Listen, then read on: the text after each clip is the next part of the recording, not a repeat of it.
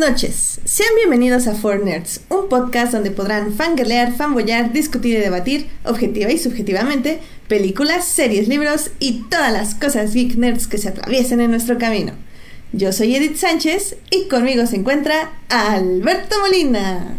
Hola, buenas noches a todos. Bienvenidos al programa número 76 de Four Nerds. Y pues perdonen si tengo dificultades técnicas el día de hoy con mi internet, porque la verdad es que está un poco maletón. Pero voy a tratar de no caerme el día de hoy, tratar de apagar todos mis dispositivos para que no pase absolutamente nada. Así que bienvenidos a todos, bienvenidos a un programa más con nosotros. Vamos a hablar de muchísimas cosas. Hubo muchos estrenos, hubo muchas noticias. Eh, hoy tenemos un invitado especial, así que pues adelante. Sí, pues ya como lo estaba este, presentando unos, hace unos momentos, tenemos a un nuevo invitado porque este año hemos empezado con puro invitados este, estrella y pues la verdad es que estamos muy felices porque va a ser la primera vez que presentamos este 2019 a Carlos Ochoa. Hola Carlos, ¿cómo estás? Uh, hola Edith, hola Alberto. ¿Cómo están? Muchas gracias por invitarme de nuevo y eh, vamos a iniciar 2019. Bueno, ya llevamos casi un mes, pero qué triste, ya no, no quiero, ya el tiempo avanza muy rápido. Aparte de lo que no saben es que Carlos sufre porque también como Edith y yo es parte del club de los que cumplen años en enero, así que Carlos, muchísimas felicidades. Sí. Y todavía no llegas al tercer piso, ¿verdad? Todavía te falta un, un escalón, según yo. No, dos. Dos, ¿verdad? Ah, sí, perdón. El ¿Me faltan seis? Ah, calma, calma, calma, calma. Oilo, oilo. Ah, me gusta pensar que me faltan seis, aunque no es así, pero tengo un espíritu no es cierto, tengo un alma vieja. ¿A quién me engaño? Sí, no, no, la verdad es que te llevas muy bien con nosotros treintones, así que. Uh, oh. Oye, eso se escuchó muy raro. Oh, pues, así es la vida, Alberto. Así es la vida. Sí. Ahora somos los Ford los Ford Treintones. Los Ford Treintones. Oh, qué bonito. ya, qué triste. Ya superemos. Pero sí, sí, sí, es, es como, como para que hagamos una especie de Breakfast Club de enero, ¿no? O sea, somos como seis personas de aquí, de, de los que nos conocemos, más o menos. Mira, ¿qué podemos decir? somos, increíbles. Somos increíbles. Hey, we, everything is awesome. Everything is awesome. Porque digo, ¿tú todavía eres Capricornio o ya eres Acuario? Yo soy Acuario. Ah. Carlos es Acuario, según yo. Bueno, eres casi perfecto, Carlos. Casi. Casi. casi. Ya, ya, ya, me hicieron a un lado. Mm, Solo por ser acuario. Por ser acuario. Pero bueno, detengamos estos horóscopos y estos cumpleaños y estas cosas treintonas feas. Porque hay que iniciar un programa y va a estar un poco complicado y un poco largo y un poco, ya saben cómo nos encantan estos programas. Y pues hay que empezar con los momentos de la semana y yo sé que hay buenos momentos, así que vámonos con los momentos de la semana.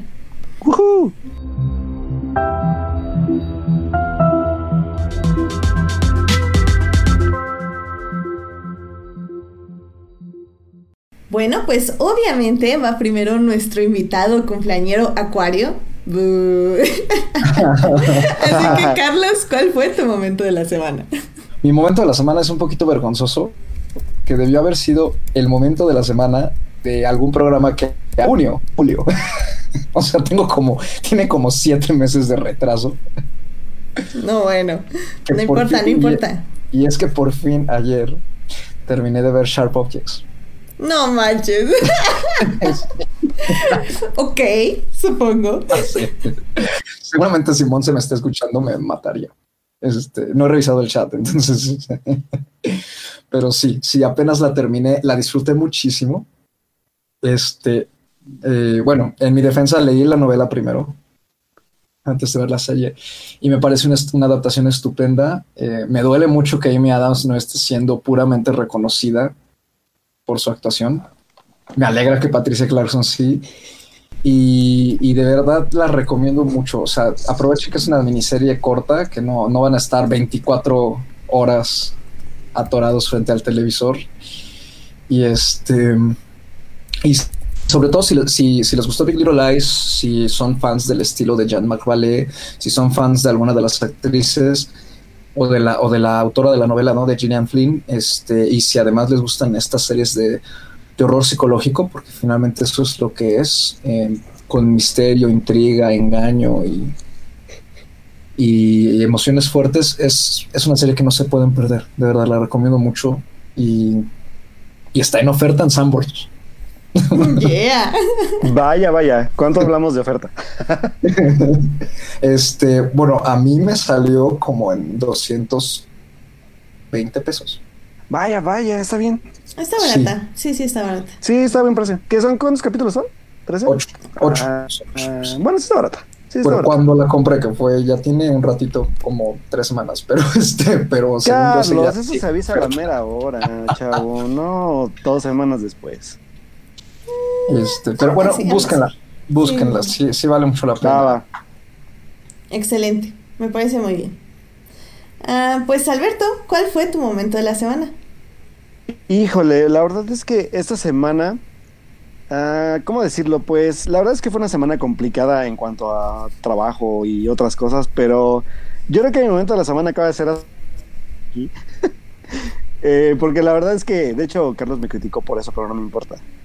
Hoy por fin pude comprarme mi película de Mamma Mía, Here We Go Again con Sing Along y no me arrepiento de nada. No. No, la verdad es que para mí creo Un que fue una de momento. las pel... Ajá. O sea, ¿no la, com- la compraste en línea y te llegó hoy mismo? No, la compré y me va a llegar. Todavía no me llega, Carlos. Ah.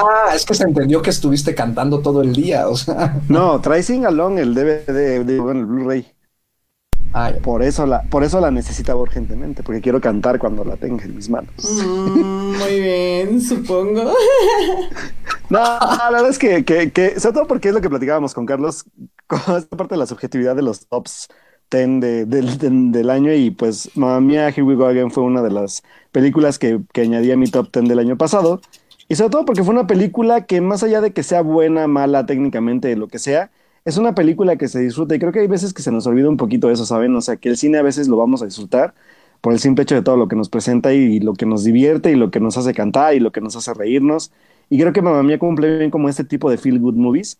Y igual no recuerdo si, lo hablamos en su tiempo, pero yo la disfruté bastante, fue de mis películas favoritas del año pasado. Aparte por el año pasado tan difícil que creo que pasé, entonces creo que sí fue como mi gran highlight de felicidad en mi vida. Entonces por eso creo que le tengo bastante aprecio y sobre todo porque ABBA también es uno de los grupos musicales importantes en mi formación musical. Entonces, pues creo que por eso es que la amo tanto y ya por fin pude conseguir mi película a un buen precio.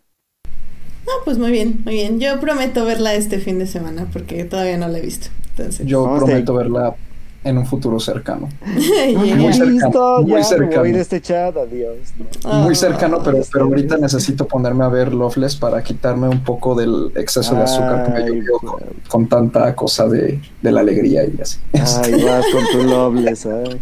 Si saben, pueden ver que Carlos aparte de ser acuario es emo, entonces pues bueno. Ay, O por ser acuario es emo también. Ándale, exactamente. Mm, mm, o por ser hemos soy acuario, ¿no? Este, mm, no. Bueno, No, la verdad es que eso, eso- eso no tiene lógica, pero bueno, está bien.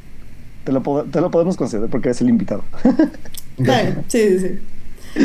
Bueno, y pues ya nada más para cerrar, yo, mi momento de la semana fue que esta chica llamada Caitlin Pleasure, que es una de las este, eh, conductoras del podcast que amo mucho que se llama Sky Talkers Pod. Eh, básicamente eh, les gusta como mucho comentar y así y también pues obviamente reciben muchos troles porque son personas que quieren mucho Star Wars y ya saben cómo nos atacan a todos los que amamos Star Wars, sobre todo The Last Jedi.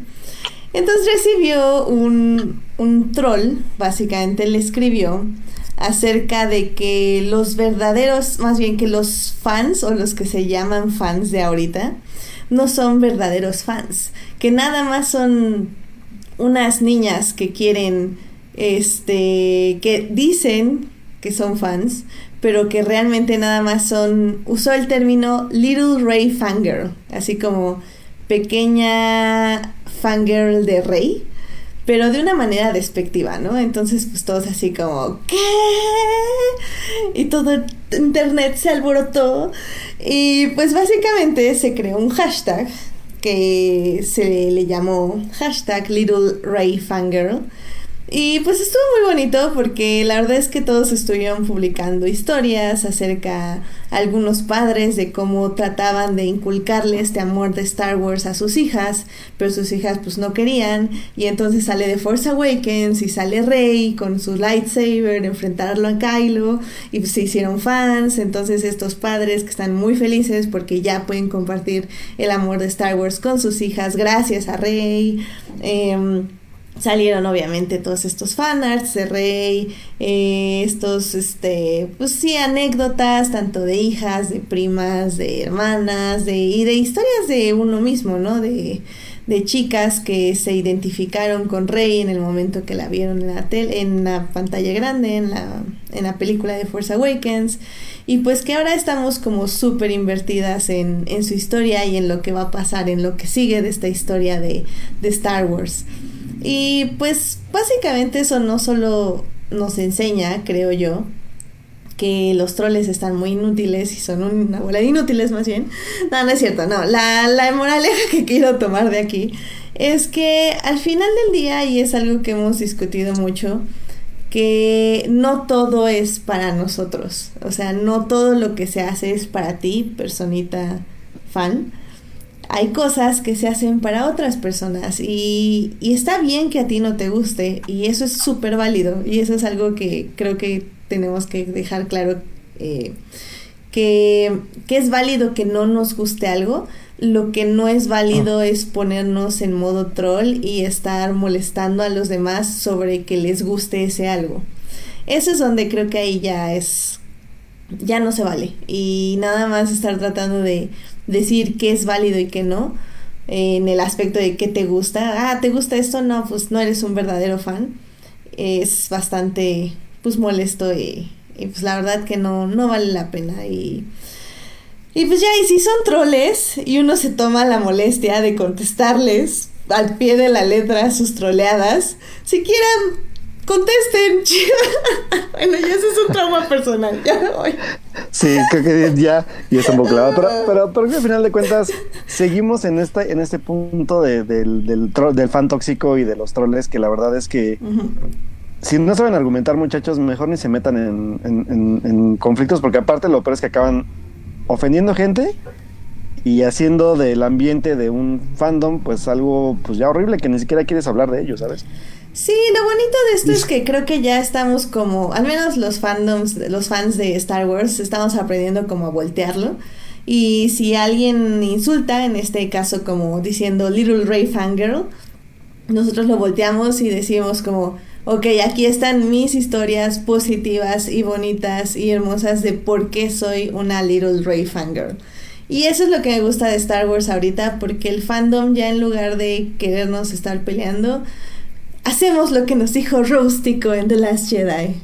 We, we are not going to fight what we, what we hate, but we are going to save what we love.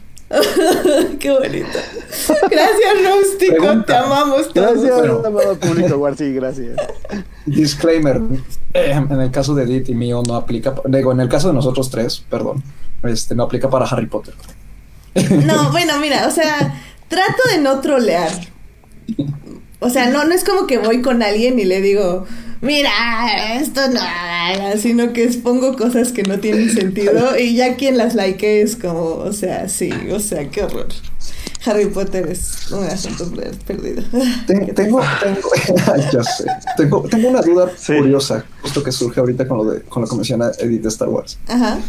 Y, y, no, y no es porque, o sea, por, por crear polémica ni nada, pero ¿qué pasaría con ahorita, con, o sea, creo que le ha costado un año, ¿no? Al fandom en general mm, estabilizarse, ¿no? Después de la, de la gran marea que ocurrió con The Last Jedi.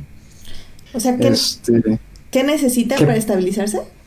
No, creo que, creo que le ha costado todo un ah. año estabilizarse, ¿no? O sea, como estaba el fandom, según yo veía en línea, hace un año, justamente a un mes del estreno, ¿no? En, en enero del 2018 no, bueno, era la guerra campal en las redes, ¿no? Este, sí, sí, sí. Muy agresivo todo. Este año viene el episodio 9. Y, me, da una curiosidad como muy extraña de, decir, ¿qué va a pasar si el, si el episodio 9 revierte todo y, y se como que se reinicia esta, este conflicto, pero ahora los que, los que amaron de las Jedi van a sentirse frustrados con el episodio 9 y toda la bola de niños rata va a sentirse empoderada con el episodio 9 en caso de que el episodio 9 resulte ser pues algo que, pues no se vea por dónde va, ¿no? Pero este... Ah, mira, yo, o sea, por lo que yo he leído de toda la gente que ama de las Jedi, la única forma en que se revierta esto, o sea, que yo que amé de las Jedi diga, ah, odié el episodio 9 porque rompe toda la evolución, bla, bla, bla, es si Kylo Ren no se redime. O sea, bueno, si Ben solo no se redime. Porque al final del día Star Wars siempre ha sido una historia de redención. Entonces, si Kylo Ren no se redime, y es algo que es muy frecuente, o sea, yo he visto gente ya escribir casi casi ensayos acerca de por qué Kylo Ren se va a redimir. Creo que es, eso sería como un algo como súper clave. O sea, si no pasa, ahí se va a romper todo. Pero si pasa, si se redime y todo sale como tiene que salir, porque realmente no es como que sea una gran sorpresa, el chiste es cómo va a pasar, ya eso ya se va a discutir. Y se va a discutir si pudo haber pasado de otra forma, si se manejó bien, si no, bla, bla, bla. Pero bueno, eso ya es la discusión natural de una película. Mm, el chiste es que va a tener que pasar. Eso es lo, lo único que yo veo que puede realmente romper de nuevo al fandom que está defendiendo The Last Jedi. Es curioso, o sea, puede o romperlo por más, este, o romperlo más con todo y lo, y lo que se ha tratado de parchar solito, o de irse arreglando, o a lo mejor trae el balance de nuevo. Sí, y, mira, o sea, ya en el chat me están diciendo que no, que no se va a redimir y así, este Uriel, pero no, o sea, sí se tiene que redimir, o sea, si Darth Vader se redime después de matar a la media galaxia y etc, etc, porque Kylo Ren no. Y al final del día, Star Wars es una historia que se cuenta, que cuenta la, más bien, Star Wars es la misma historia contada una y otra vez de diferentes formas. Y lo saben si leen la literatura o si ven los cómics o todo. O sea, siempre hay una historia de redención. Y esta va a ser la historia de Kylo Ren, de cómo Kylo Ren se redime, se redime, obviamente. Y Kylo es súper cool, ¿eh? sí. Ay, Alberto, ya te estoy viendo con las palomitas en la mano, o sea, así de... Sí, o sea, es que sería interesante, sobre todo por, por la actitud que trae Ryan Johnson. No sabemos si, si sí se vaya a redimir, o no. No, él, él está súper a favor de la redención. Y, y, de hecho, este Adam Driver dice muy poco acerca de, de Star Wars y... Eh, pero ahora que ha estado como en muchas películas como Black KKK Slam, como se diga, Black Clansman, o ahorita que nos mencionan la del Quijote y etc. Sí le han sacado como una o dos cositas. Y, y pues básicamente lo que dice es que desde que JJ empezó a firmar The Force Awakens, le dijo cómo iba a terminar. Y él ha estado tratando a su personaje justo para que llegue ahí. Y, eso quita obviamente a la teoría de los que, ay, este, Ryan Johnson cambió todo lo de J.J. Abrams. No es cierto, ya estaba escrito, o sea, todo desde hace 10 años. O sea, esto ya Disney ya lo tiene súper mega planeado. De que pueden cambiar las fechas de estreno, etc. Pueden. Pero ya, o sea, la historia de Kylo Ren, de Rey y de todo lo que va a pasar ya estaba escrita. Es por eso que el episodio 9 iba a ser la historia de Leia, pero bueno, pues ya lamentablemente pues ya no lo fue. Mm. Aunque vamos a ver un poco cómo juegan para que sea la historia de Leia también. Porque pues ya también supimos varias declaraciones de que los hijos, eh, bueno, los familiares de Carrie Fisher están muy felices de cómo incorporaron a, a Leia Organa en el episodio 9. Entonces, pues mientras ellos estén felices de cómo la incorporaron, pues yo creo que todos vamos a estar muy felices, la verdad. Spoiler, lo que nadie sabe es que Ahsoka Tano es hermana de Kylo Ren. Y es, un secreto, es un secreto que se ha guardado el fandom por 15 años. Ay, Ahsoka, la amo. Y bueno, pero luego tendré una plática muy seria con Uriel un día de estos para explicarle por qué Kylo Ren merece ser redimido. sí, sí, sí.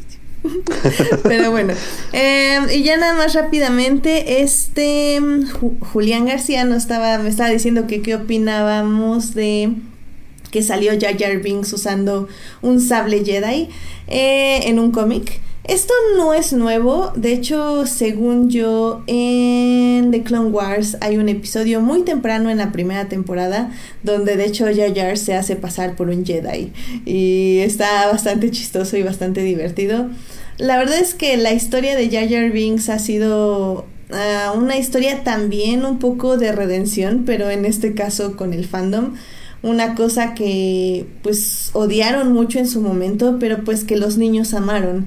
Y cuando esos niños empezaron a crecer, por ejemplo, a mí no me disgustaba, o sea, nunca lo odié ni nada, o sea, no me encantaba, pero pues tampoco me disgustaba. Entonces, mientras fuimos creciendo, todas estas personas que vieron las precuelas y las amaron, ya empezamos como a decir, no, pues obviamente no era tan malo como lo estaban pintando, nada más que los fans ya estaban mostrando su lugar su este su faceta de niños llorones y etc. Entonces eso fue básicamente el problema. También hay algo como súper interesante y súper triste también, que es este documental que sacó el actor que interpreta a Jar Jar, donde pues básicamente cuenta esta historia de cómo estuvo al borde del suicidio de todas las ah, bueno, gracias a todas las críticas que recibió al interpretar ese personaje. Y también nos ha hecho un poco reflexionar acerca del papel de, de nosotros los fans hacia un producto. Y es, y es, y digo, aquí cerramos el círculo, es justamente lo que digo. O sea, al final del día, ¿por qué tienes que ir a atacar a una persona? Si no te gusta, no te gusta, no lo consumas, no lo compres, no lo veas y ya, no hay ningún problema. Pero eso no justifica tu odio hacia la cosa, no justifica que vayas a a molestar o a compartir tu odio con alguien que no lo quiere y no lo merece. Entonces, pues sí, es, es una buena historia y pues me alegra que Jar Jar siga ahí saliendo y haciendo cosas chistosas en cómics y libros y series. Y series. Y series. Muy bien. Bueno, pues yo creo que con esto nos podemos ir a las noticias de la semana, ¿no, chicos? Vámonos. Noticias de la semana. Eventos. Trailers. Hashtag no vean trailers. Chismes. En, Muy bien chicos, pues hubo varias noticias. Eh, no sé si las quieran discutir antes de hablar acerca de los Óscares. Um, ¿No? Qué bomba. Bueno. ¿No hay noticias? O sea, pero como si tenemos noticias nosotros y luego ya hablamos de otra cosa. de, los Oscars, sí, pues de las nominaciones. ¿Tienen ah, noticias? Bueno, sí. Yo sí tengo noticia. Pues vas, La primera y que creo que es una de las que más me ha llamado la atención esta semana es que eh, Warner ha hecho un comunicado oficial sobre el nuevo proyecto del director británico Christopher Nolan, donde pues se anuncia que ya tiene agendada su próxima película para estrenarse el 17 de julio del 2020 Así que pues no hay detalles de nada, no sabemos de qué va a tratar, no sabemos quién va a estar en el cast, pero lo que sabemos es que se estrena el próximo año, o sea que quiere decir que Nolan se ha reservado y está hermético sobre el proyecto porque no ha habido nada, no ha habido ni título ni nada, ni siquiera imágenes filtradas de lo que eh, sea que esté grabando. Así que eso me llama bastante la atención porque pues estamos un poco más de un año y la película de menos ya debe estar en producción, así que Vamos a ver de qué se trata su próxima película y pues después de Dunkirk, pues sí, sí me emociona bastante la verdad, aunque lo odie por ser demasiado sangrón sobre cómo se debe ver el cine, pero pues no puedo negar que es un director con talento y que la verdad pues queramos o no, ya marcó una generación en, en, lo que ha hecho. Sí, estoy de acuerdo. Más, más rápido que hay un hablador al rato, en 2021, no, en 2020, ¿no? más bien super, no la película va a, ser, va a ser de Netflix, ajá. Eso, Chihuahua. Oye, yo sí fui a ver Dunkirk donde tenía que verla, en IMAX. Ah, yo, también. porque pobreza. Oye, y hablando de estas noticias relámpago, eh, también literalmente me acabo de enterar que Adam Driver va a participar en una película de Jim Jarmusch de zombies. Zombies, sí. What the fuck, man? What? Qué emoción. Estoy muy emocionada. Muy emocionada. Se está agarrando el machete el señor. Estoy muy emocionada. Es que es Adam Driver y es Jim Jarmusch, o sea, ¡guau! Gobiernate, Pues está agarrando machete, ¿qué quieres que diga? Ay, Alberto. Pero bueno, bueno. Sí, para, digo, para quien no sepa, pues Jim Jarmusch es como un super director. Digo, a mí, a mí me gusta mucho su cine. Y sí ha, ha incursionado a- en películas de, de, este, de género, se puede decir. Con este Only, Only Lovers Left Alive, donde sale este Tom Hiddleston y Tilda Tilda Swinton. Swinton. uh. Entonces, realmente él, él sabe meterse en el género y hacer algo nuevo. Entonces, estoy, estoy intrigada de a ver cómo van a estar esos zombies. Yay, pues vamos a ver qué tal le salen. Y pues colaboró, la última película que colaboró con Adam Driver fue Patterson. Y, es. y es una de Ah. mis películas favoritas ever. Así que si no la han visto, véanla porque está, es una peli muy, muy bonita, la verdad. Preciosa película. Sí, es Muy hermosa. bonita. Es muy hermosa. Yo tengo una noticia. Vas, vas. Venga, venga, Es de hoy. Este, venga, venga. Hoy revelaron, eh, hoy Pixar, Disney Pixar reveló un nuevo póster de Toy Story 4, la secuela que nadie pidió para la, la tecnología que ya estaba cerrada, pero con una imagen mucho más interesante del todo lo mostrado hasta ahora, que es el personaje de Betty Bob, si no me acuerdo mal del nombre, si, si recuerdo bien, de la pastorcita, la, la pastorcita que según yo era de porcelana, Ujú. este, pues ahora parece superheroína. Este, sí.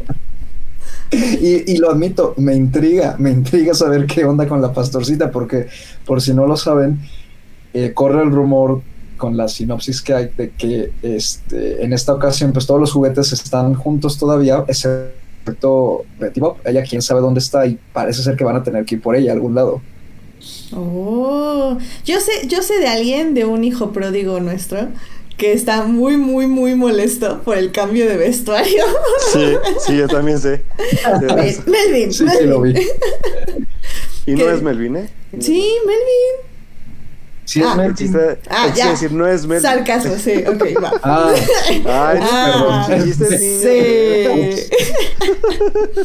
es que dice que como es de porcelana no puede cambiar de vestuario. Y yo así como, pues sí, pero ah, la magia del cine. La magia del cine. no, a mí no se me ocurrió eso, yo sí lo pensé, dije, este porcelana no se va a romper, pero no pensé en la ropa. Pues sí, dice que es una incongruencia argumental, pero ¿quiénes somos nosotros para juzgar a Pixar? Digo yo. Pues sí, la verdad es que sí. Digo, peores incongruencias hemos escuchado últimamente, ¿no? ¿Verdad? Ah, Este, hijo de Rolling. do- este, Rolling. Rolling. Ricky ajá, sí, No, muy bien. exactamente. Y Ah. bueno, yo, yo tengo una noticia que quiero ver cómo va a arder en fuego Carlos cuando la diga. Ok, ok. Mm. Pues bueno, también se revelaron esta semana las primeras imágenes del actor Nicholas Holt, a quien recordarán por películas como X-Men o Mi novio es un zombie, Ah, ok. interpretando a Ah. nada más ni nada menos que en una película biográfica al autor de El Señor de los Anillos, J.R.R. Tolkien, en la película que se titulará simplemente Tolkien y que va a llegar a mediados de año. No sabemos si a México, pero por lo menos pues a cines de Estados Unidos y creo que Inglaterra sí va a llegar. Así que no sé qué opina Carlos sobre esta película. Todo el mundo me pregunta lo mismo. Digo, y, y ustedes no lo saben, pero Carlos es súper fan de Tolkien y hasta hizo una tesis sobre Tolkien, entonces creo que es el más indicado para preguntarle qué opina de esto. Porque Sí. Carlos vivió. ¿Cuántos años viviste con Tolkien, Carlos? O sea. Compartiendo gas y agua y recámara. Casi, casi, pues sí, casi, casi. Pues, pues mira, te lo pongo así, este, eh, desde que leí los libros por primera vez, como por ahí de los 10 años, este, del Hobbit, eh, eh, sabía que mi camino me iba a llevar hacia allá y pues sí, o sea, yo traté de engañarme en la licenciatura a mí mismo diciendo, ay, voy a usar otra novela porque pues, porque pues hay que usar otra y no, luego dije, no, ¿para qué te engañas? Bien que quieres hacer tu tesis de eso, este, ya ni le hagas al cuento, ¿no? Híjole, yo no sé, la verdad, mira, eh, soy bien raro, o sea, eh, eh, me, me da mucha risa porque sí tengo muchos amigos y conocidos que, que generalmente cuando, cuando- en cuanto sale, sobre todo con el Hobbit, ¿no? Con la trilogía, porque pues cuando, cuando salió Señor de los Anillos, pues uno, uno aquí era bodoque y pequeño y, y no se interesaba por otras cosas. pues, Ah, este, bueno, ok. no, las redes sociales que en ese entonces eran inexistentes prácticamente.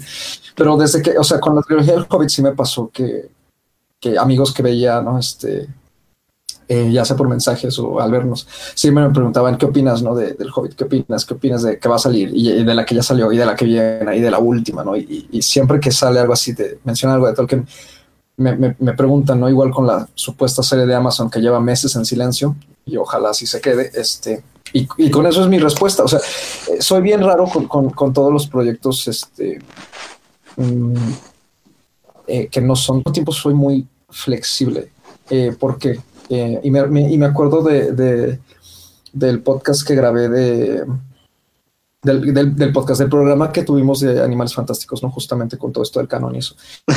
eh, este, digamos como que no, como que son cosas que no me tomo tan en serio. O sea, por, por mi propio bien y salud mental, porque es un fandom al que, si bien soy, también estoy muy dentro del fandom de Harry Potter, el fandom de Tolkien le tengo una reverencia especial por la misma razón de que el mismo fandom también es eh, eh, como, como está más pegado hacia la literatura que hacia el, hacia el cine, por ejemplo, o sea, es menos masivo en ese sentido. Eh, digamos que sí está mucho más cargado hacia el ámbito de la reflexión y el análisis literario. Entonces, como que incluso las películas de Jackson son más como una especie de ejemplo visual de cómo se verían las cosas de los libros, más que canon. ¿no? O sea, de hecho, sí, a nadie le gustaron las, la trilogía del Hobbit así como tal, pero, pero todo el mundo como que comprende muy bien que eso es canon, ¿no? Que es diferente a lo de Harry Potter cuando tienes a la señora autora destrozando toda diestra y siniestra. Es muy diferente. No, acá todo esto son interpretaciones. Eh, en lo personal, a mí la biografía de Tolkien la conozco bastante bien. Eh, recomiendo que, que si, si, si, son fans de él, este, lean las, sus cartas. El, el libro que se llama Las cartas de J.R.R. Tolkien es un libro muy bonito. Y a pesar de que creo que tiene una vida interesante, ¿no? Eh, participó en la Primera Guerra Mundial, este, eh, sufrió sobre la... Eh, nació, en, nació, en, Sudáfrica, sí, sí, nació en Sudáfrica, sí. Ay, ya me confundí. Bueno, sí, sí, nació en Sudáfrica, en Blomfontein. Sí. Este, se mudó muy niño a, a, Inglaterra, ¿no? Este, se mudó al campo, pero luego a los 10 o 12 años más o menos se mudó a la, a la, ciudad y vivía atrás de una estación de un tren y era una zona muy industrial y muy, pues parte del Londres feo, por así decirlo, ¿no? Entonces, de ahí fue él agarrando todas sus, sus eh, ideas, ¿no? De ahí nacieron todas las ideas para, para El Señor de los Anillos, ¿no? Y El Hobbit y, y lo demás. Y, y sí, o sea, creo que tiene una, tiene una vida interesante, pero no me parece una... Va a sonar feo, espero que no, no, o sea, no se lo tomen así, pero no me parece que todas las vidas, ¿no? o sea, ah, todas las vidas son valiosas, por supuesto, las historias de vida, pero no me parece que todas las historias de vida puedan funcionar bien eh, de forma cinematográfica. Sí, o sea, eh, no tuvo como momentos clave, clímax que definieran su existencia. O sea, fue un proceso que no se puede expresar de manera cinematográfica. Exactamente, o sea, sí hay momentos interesantes en su vida, ¿no? Pero, por ejemplo, o sea, son cosas, eh, pues ya tipo de Tolkien, eh, pues sí, se le ocurrió, por ejemplo, lo de, las, lo, de, lo de Mordor, ¿no? Crear Mordor mientras él estaba en las trincheras. Pero, digo, bueno, o sea, que es como una epifanía, ¿cómo lo van a poner eso en pantalla? ¿no? Entonces, la verdad, o sea, es algo sobre lo que preferiría leer y no ver, eh, creo que no, no es un proyecto que vaya a aportar mucho, a lo mejor simplemente va a ayudar a que la gente se interese por, por él y eso es todo. Entonces no es un proyecto que a mí me despierte tanta curiosidad como uno esperaría. Aparte de que, este, bueno, no tengo problema contra Nicolás Hoult, es un actor que en general eh, eh, me, me, gusta, tiene películas que me gustan. Eh, con Lily Collins sí tengo un problema, pero este... Oye. Oye. Oye. Pero, pues bueno, ni modo. Y este. y no sé, o sea, no, no me parece un proyecto que tan, tan pertinente. Y de hecho, creo que la misma producción lo sabe, porque ha estado muy callado.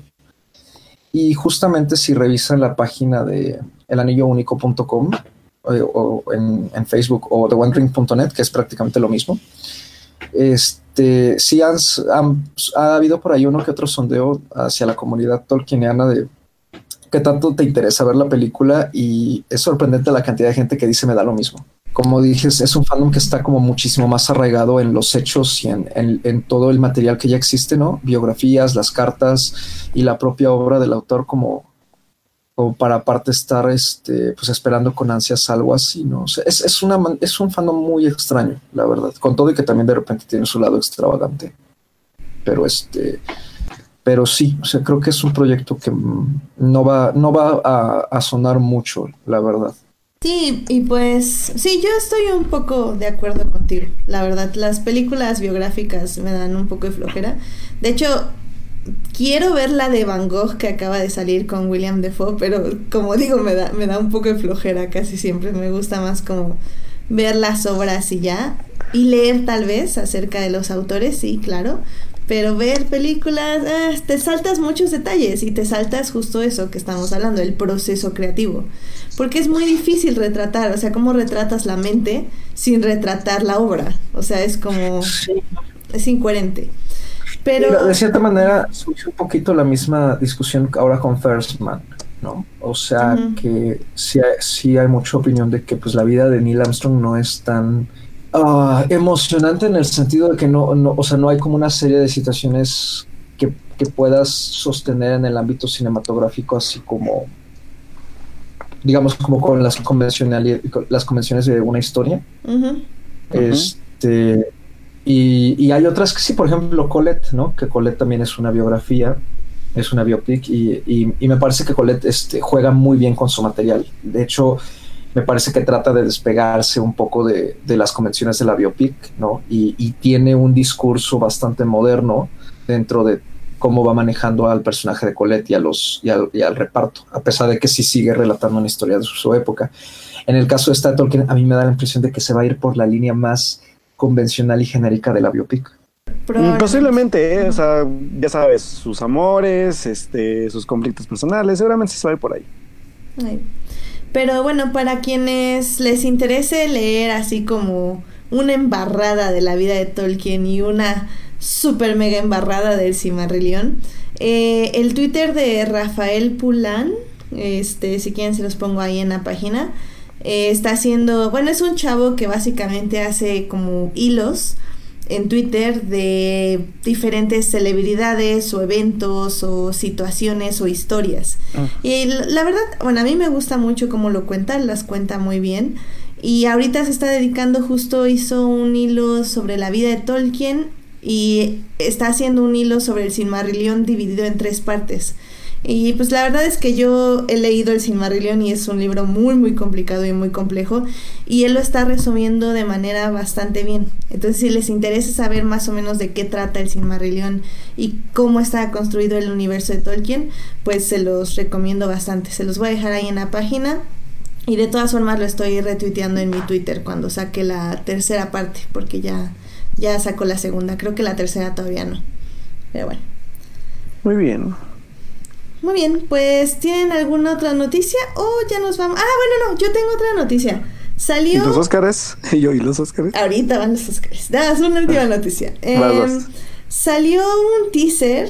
Este sí es un super mega teaser y les voy a decir ahorita por qué. Eh, de Birds of Prey, que es la película ah, donde va a estar, básicamente va a protagonizar Harley Quinn. Eh, es un teaser 100% porque evidentemente no, han filmado absolutamente nada de la película. O sea, lo están haciendo, pero pues obviamente no han hecho nada.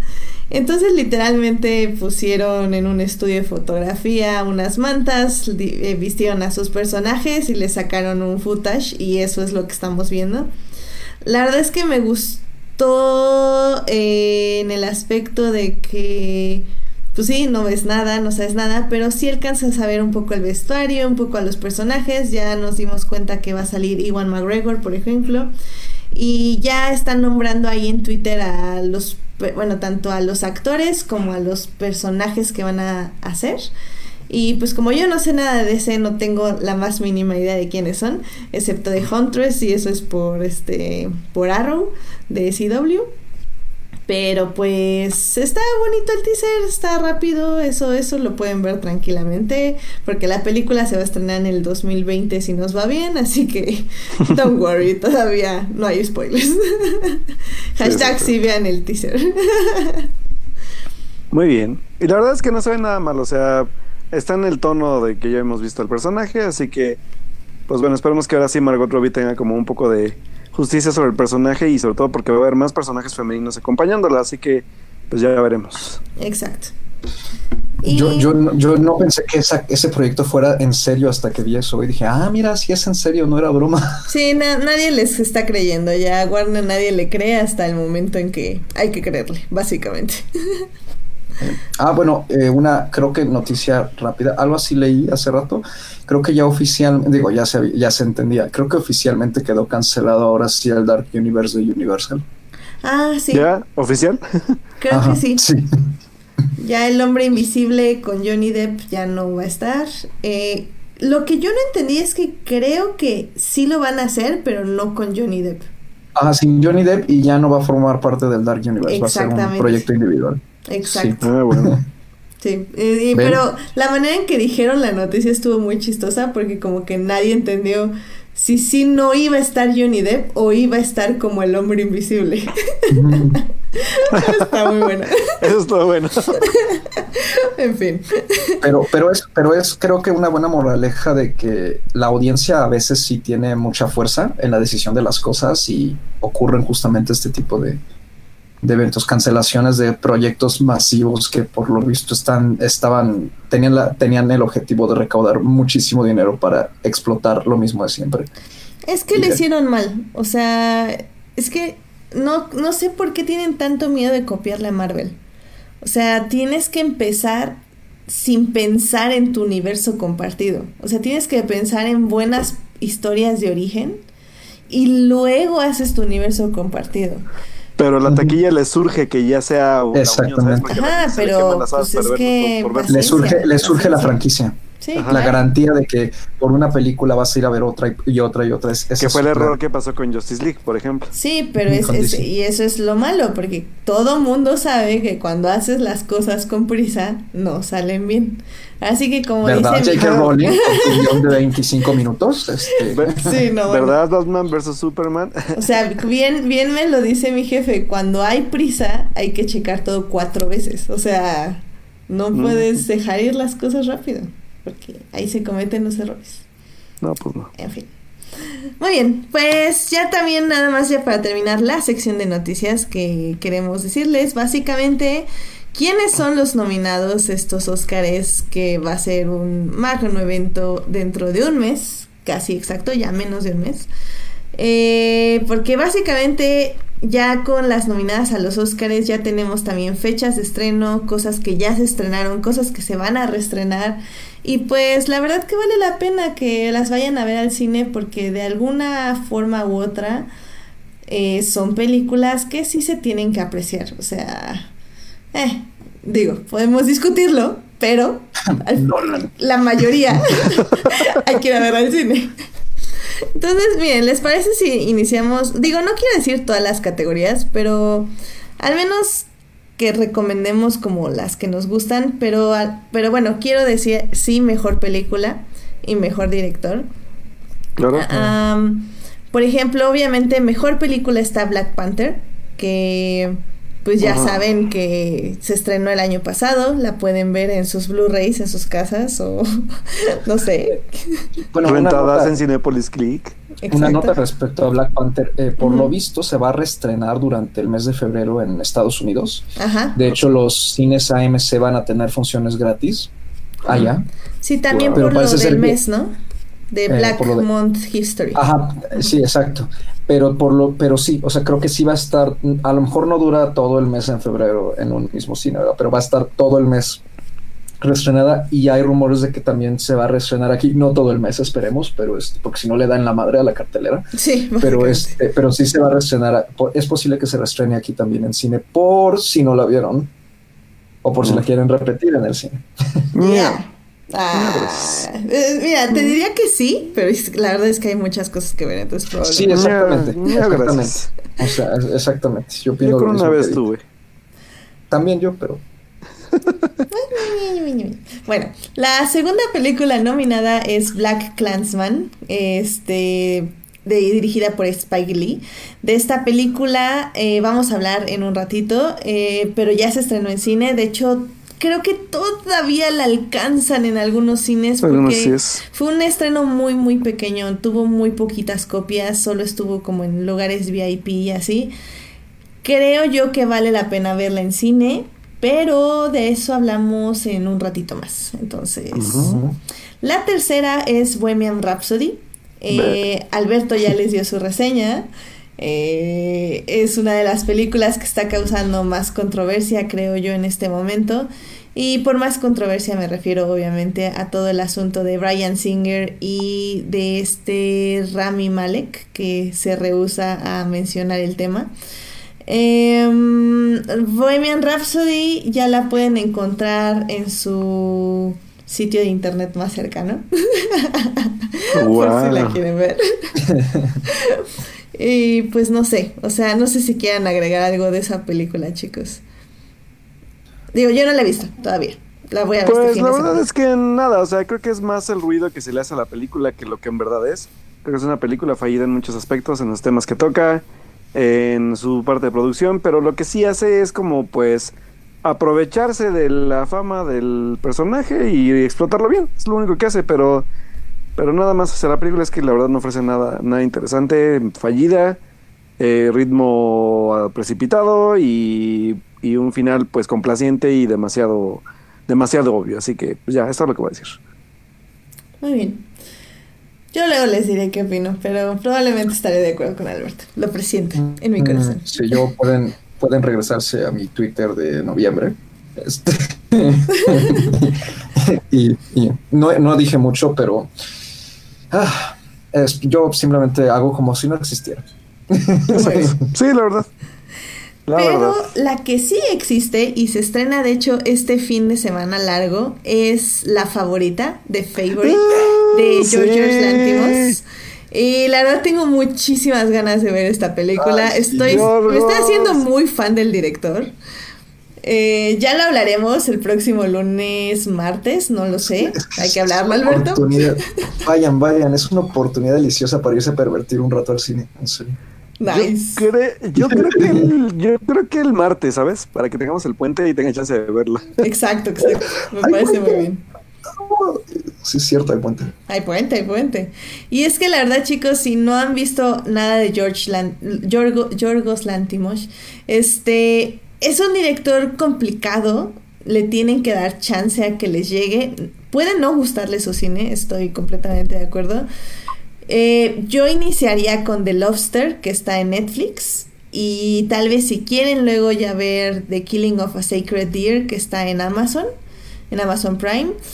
Pero como digo, este, vayan a ver creo que The Favorite, que creo que es la que dicen que es la más accesible del director. Así que... Va. Ah. y sale, y sale Emma Stone. y Rachel Weisz. Y Rachel, Weisz. y Olivia Colman. La amo. Ah, también la amo. Los amo a todos. también está nominada Mejor Película Green Book. Más allá de la amistad. Más allá de... No, una amistad sin fronteras. ah, una amistad... Sí, cierto. Sus títulos. Exacto, exacto. Esta se estrena el 8 de febrero. Yo creo que también va a estar en... Yo creo que va a estar en varios cines, ¿sabes? Porque tiene garantía Cinepolis. Cinepolis policía. Entonces la van a traer yo creo que en varios cines. Ya están bien, ya están pasando los cortos en el cine. Igual la veremos porque ustedes no, yo no soy nadie para decirlo ni ustedes para oír. ¿Cómo se dice eso? bueno, el punto es que amo a Virgo Mortensen, entonces tengo que ir a verla. muy bien, muy bien. Hay que verla. Eh, hay que verla. Eh, también está nominada eh, Roma, que bueno, pues ya. Ya hablamos mucho de ella, bye. Hablamos demasiado de ella, pueden oír nuestro podcast con la asistente de dirección Melanie Haslam, eh, nominada al Oscar. De Melanie Haslam, obviamente, de Roma. Sí, obviamente. podcast con nosotros. Eh, Roma, ya saben, la pueden ver en Netflix como Cuarón quiso que la vieran, o sea, en su casa, de ustedes, o en su celular o en su tablet, en lo que gusten. En lo que tengan Netflix de sus dispositivos lo pueden ver. Exactamente, ahí pueden ver Roma. También está nominada a Star is Born, que también ya hablamos de ella. Ya también la pueden ver en su dispositivo más cercano con su banda de internet más cercana. Este, ya está en buena calidad. Mm, y por último está nominada Vice. Vice también se estrena este fin de semana. Yo la veo mañana. Uh. ¿La veo mañana, Alberto? Dios, este fin de semana está muy pesado, pero bueno. Lo bueno es que es puente largo. Está pesado. Qué bueno que voy a ver Vice mañana porque creo que es que menos se me antoja de los estrenos de la semana, pero bueno. A mí también, la verdad es que no había visto el tráiler. Eh, lo empecé a ver ahí en el cine mientras estaba viendo la de, de Mule.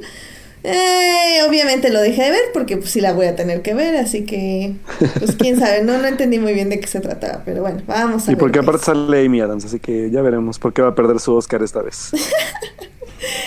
y pues ya nada más para rectificar, mejor director, pues está Spike Lee por Black Clansman, Yorgos Lantimos por The Favorite, Alfonso Cuarón por Roma, Adam McKay por Vice y nada más aquí se le agrega a alguien nuevo que es Powell Paulis, Paulikowski de Cold War, que obviamente Carlos, les va a este decir lo increíble que es esa película. Cold War, eh, se adelantó el estreno de Cold War, ahora va a estar el 14 de febrero. Va a estar en pocas salas, así que pónganse muy listos porque sí va a haber, de hecho, de hecho ese fin de semana también va a estar muy cañón el 14 de febrero. Se estrena Battle Angel y Lego 2 que van a comparar. Y Shoplifters. Ah, bueno, espera, es que las pesadas son Lego 2, Battle Angel y La boda de mi mejor amigo, el remake mexicano chafa de La boda de mi mejor amigo. chafa. Entonces van a quedar. Oh, perdón, discúlpeme, cine mexicano, tiene toda la razón, no la he visto. Pero no, no, la verdad es que el trailer ya. O sea, sí, ya. Pero no, no, pero, pero tienes razón. Tienes razón. Vean trailers para desanimarse, por favor. Sí, no, no, pero sí tienes razón. No voy a hablar mal de una película que no he visto, pero la verdad es que ni la voy a ver, así que lo siento mucho. Porque eh, eso nos va a dejar muy poquitas salas para tanto Shoplifters, un asunto de familia, como para Cold War o Guerra Fría, como le pusieron aquí en, en México. Entonces, póngansenos listos el 14 de febrero. 15, 16. Ah, que también hay Fórmula E, entonces va a estar aún más difícil que vea películas. Oh my god. Entonces, ahí está bien. Oye, quiero hacer un paréntesis rápido porque creo que sí ya vas a apuntar con estas dos que has dado. Eh, aquí hay un caso bien especial. Eh, me voy a aventar rápido uno, te voy a ganar con una edit para que podamos hacer rápido el análisis porque sí me llama bastante la atención lo que también está en película extranjera. Eh, dentro, de películas extranjeras también tenemos a Cold War, que ya mencionó ahorita Edith. Tenemos a Roma, de Alfonso Cuarón. Tenemos una película alemana que se llama Never Look Away. Tenemos la, nueva película... tenemos, la, tenemos la nueva película de Hikurazo Koreda que se llama Un Asunto de Familia o Shoplifters. Como dijo Edith, también se estrena el 14 de febrero. Y eh, una película de Líbano que se llama Capernaum, que ya creo que Carlos sí la pudo ver. ¿La pudiste ver, Carlos? No, pero estuvo en Morelia. Estuvo, bueno, estuvo en el Festival de Cine de Morelia. La verdad es que nosotros dos no la pudimos ver, pero se habla también muy bien de la película. ¿Y por qué llama la atención esta, esta triada de películas? O sea, mejor película, mejor director y mejor película extranjera. Roma y Cold War están compartiendo créditos en, o sea, bueno, están compitiendo en estas categorías principales. Director, Paul Pawlikowski y Cuarón. Película no, pero sí están compitiendo dentro de la categoría de mejor película extranjera. ¿Qué quiere decir esto? Votos divididos para películas y que posiblemente aquí, aquí pueden pasar dos cosas. O gana Cuarón película extranjera y se va sin se va de este con las manos sin el premio a película a mejor película del año o gana Cold War en película extranjera y Cuarón suben sus posibilidades casi un 90% de que se lleve el Oscar a mejor película esa, esa noche. Así que vamos a ver también qué pasa con el Oscar también a mejor director, porque hay que recordar que eh, no es muy común que se premie dos veces a un director con un Oscar, a menos que sea algo muy fuerte, y digo, Rome es fuerte, en, sobre todo en la parte mediática, pero también está ahí Pavel Pawlikowski compitiéndole, así que eh, llama bastante la atención que puede pasar en, esa, en esas tres películas, digo, en esas tres categorías, así que vamos a ver cómo se dividen los votos y puede que haya sorpresas ahí. Así que quería apuntar esto porque creo que sí es importante para aquellos fans de las premiaciones ver qué va a pasar en esas, eh, sobre todo en esas categorías ahora. Para hacer sus quinelas, sobre todo. Sí, la verdad es que sí, eh, va a estar buena esa competencia. O sea, nadie creo que, yo no esperaba, Carlos creo que igual fue sorprendente para él, que Cold War llegara en un punto tan alto dentro de esta premiación, sobre todo en la parte de director, porque ya al, momento de tener a Pavel Pawlikowski como director, quiere decir que la película sí tiene un fuerte trancazo detrás con lo que es. Así que vamos con cuidado, Roma, porque no es ya seguro que vaya a ganar. Así que vamos a ver cómo resulta. Si la vida fuera justa, este Cold War se quedaría con tres Oscars. Este, que son director, cinematografía y extranjera, pero bueno, la, vida, la vida no es justa, ¿verdad? Entonces, este, quién sabe, o sea, yo la verdad es que le apuesto mucho a que Cold War gane película extranjera para que Cuarón se pueda llevar su primer Oscar a mejor película. Pero, pero, no sabemos, así que vamos a ver, porque posiblemente vaya a pasar, a pasar lo contrario, que Roma esté tan cantado que solamente se vaya con las manos pues con película extranjera y mejor película pues se vaya alguna de las que, sea Black Panther la primera película de superhéroes en ganarse un Oscar a mejor película.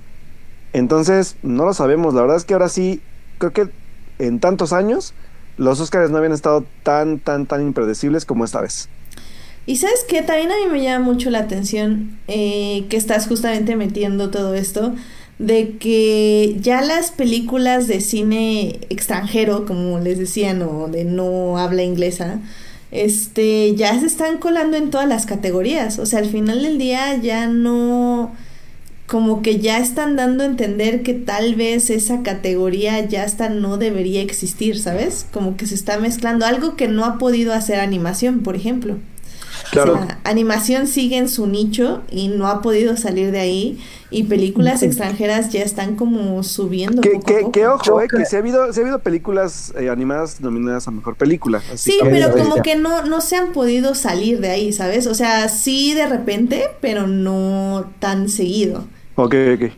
Por ejemplo, o sea, ahorita, por ejemplo, perdón, en mejor fotografía está Cold War, que se habla extranjera está Never Look Away, de habla extranjera, está Roma, de habla extranjera, y ya luego nada subamos a The Favorite y a The Star is Born, por ejemplo.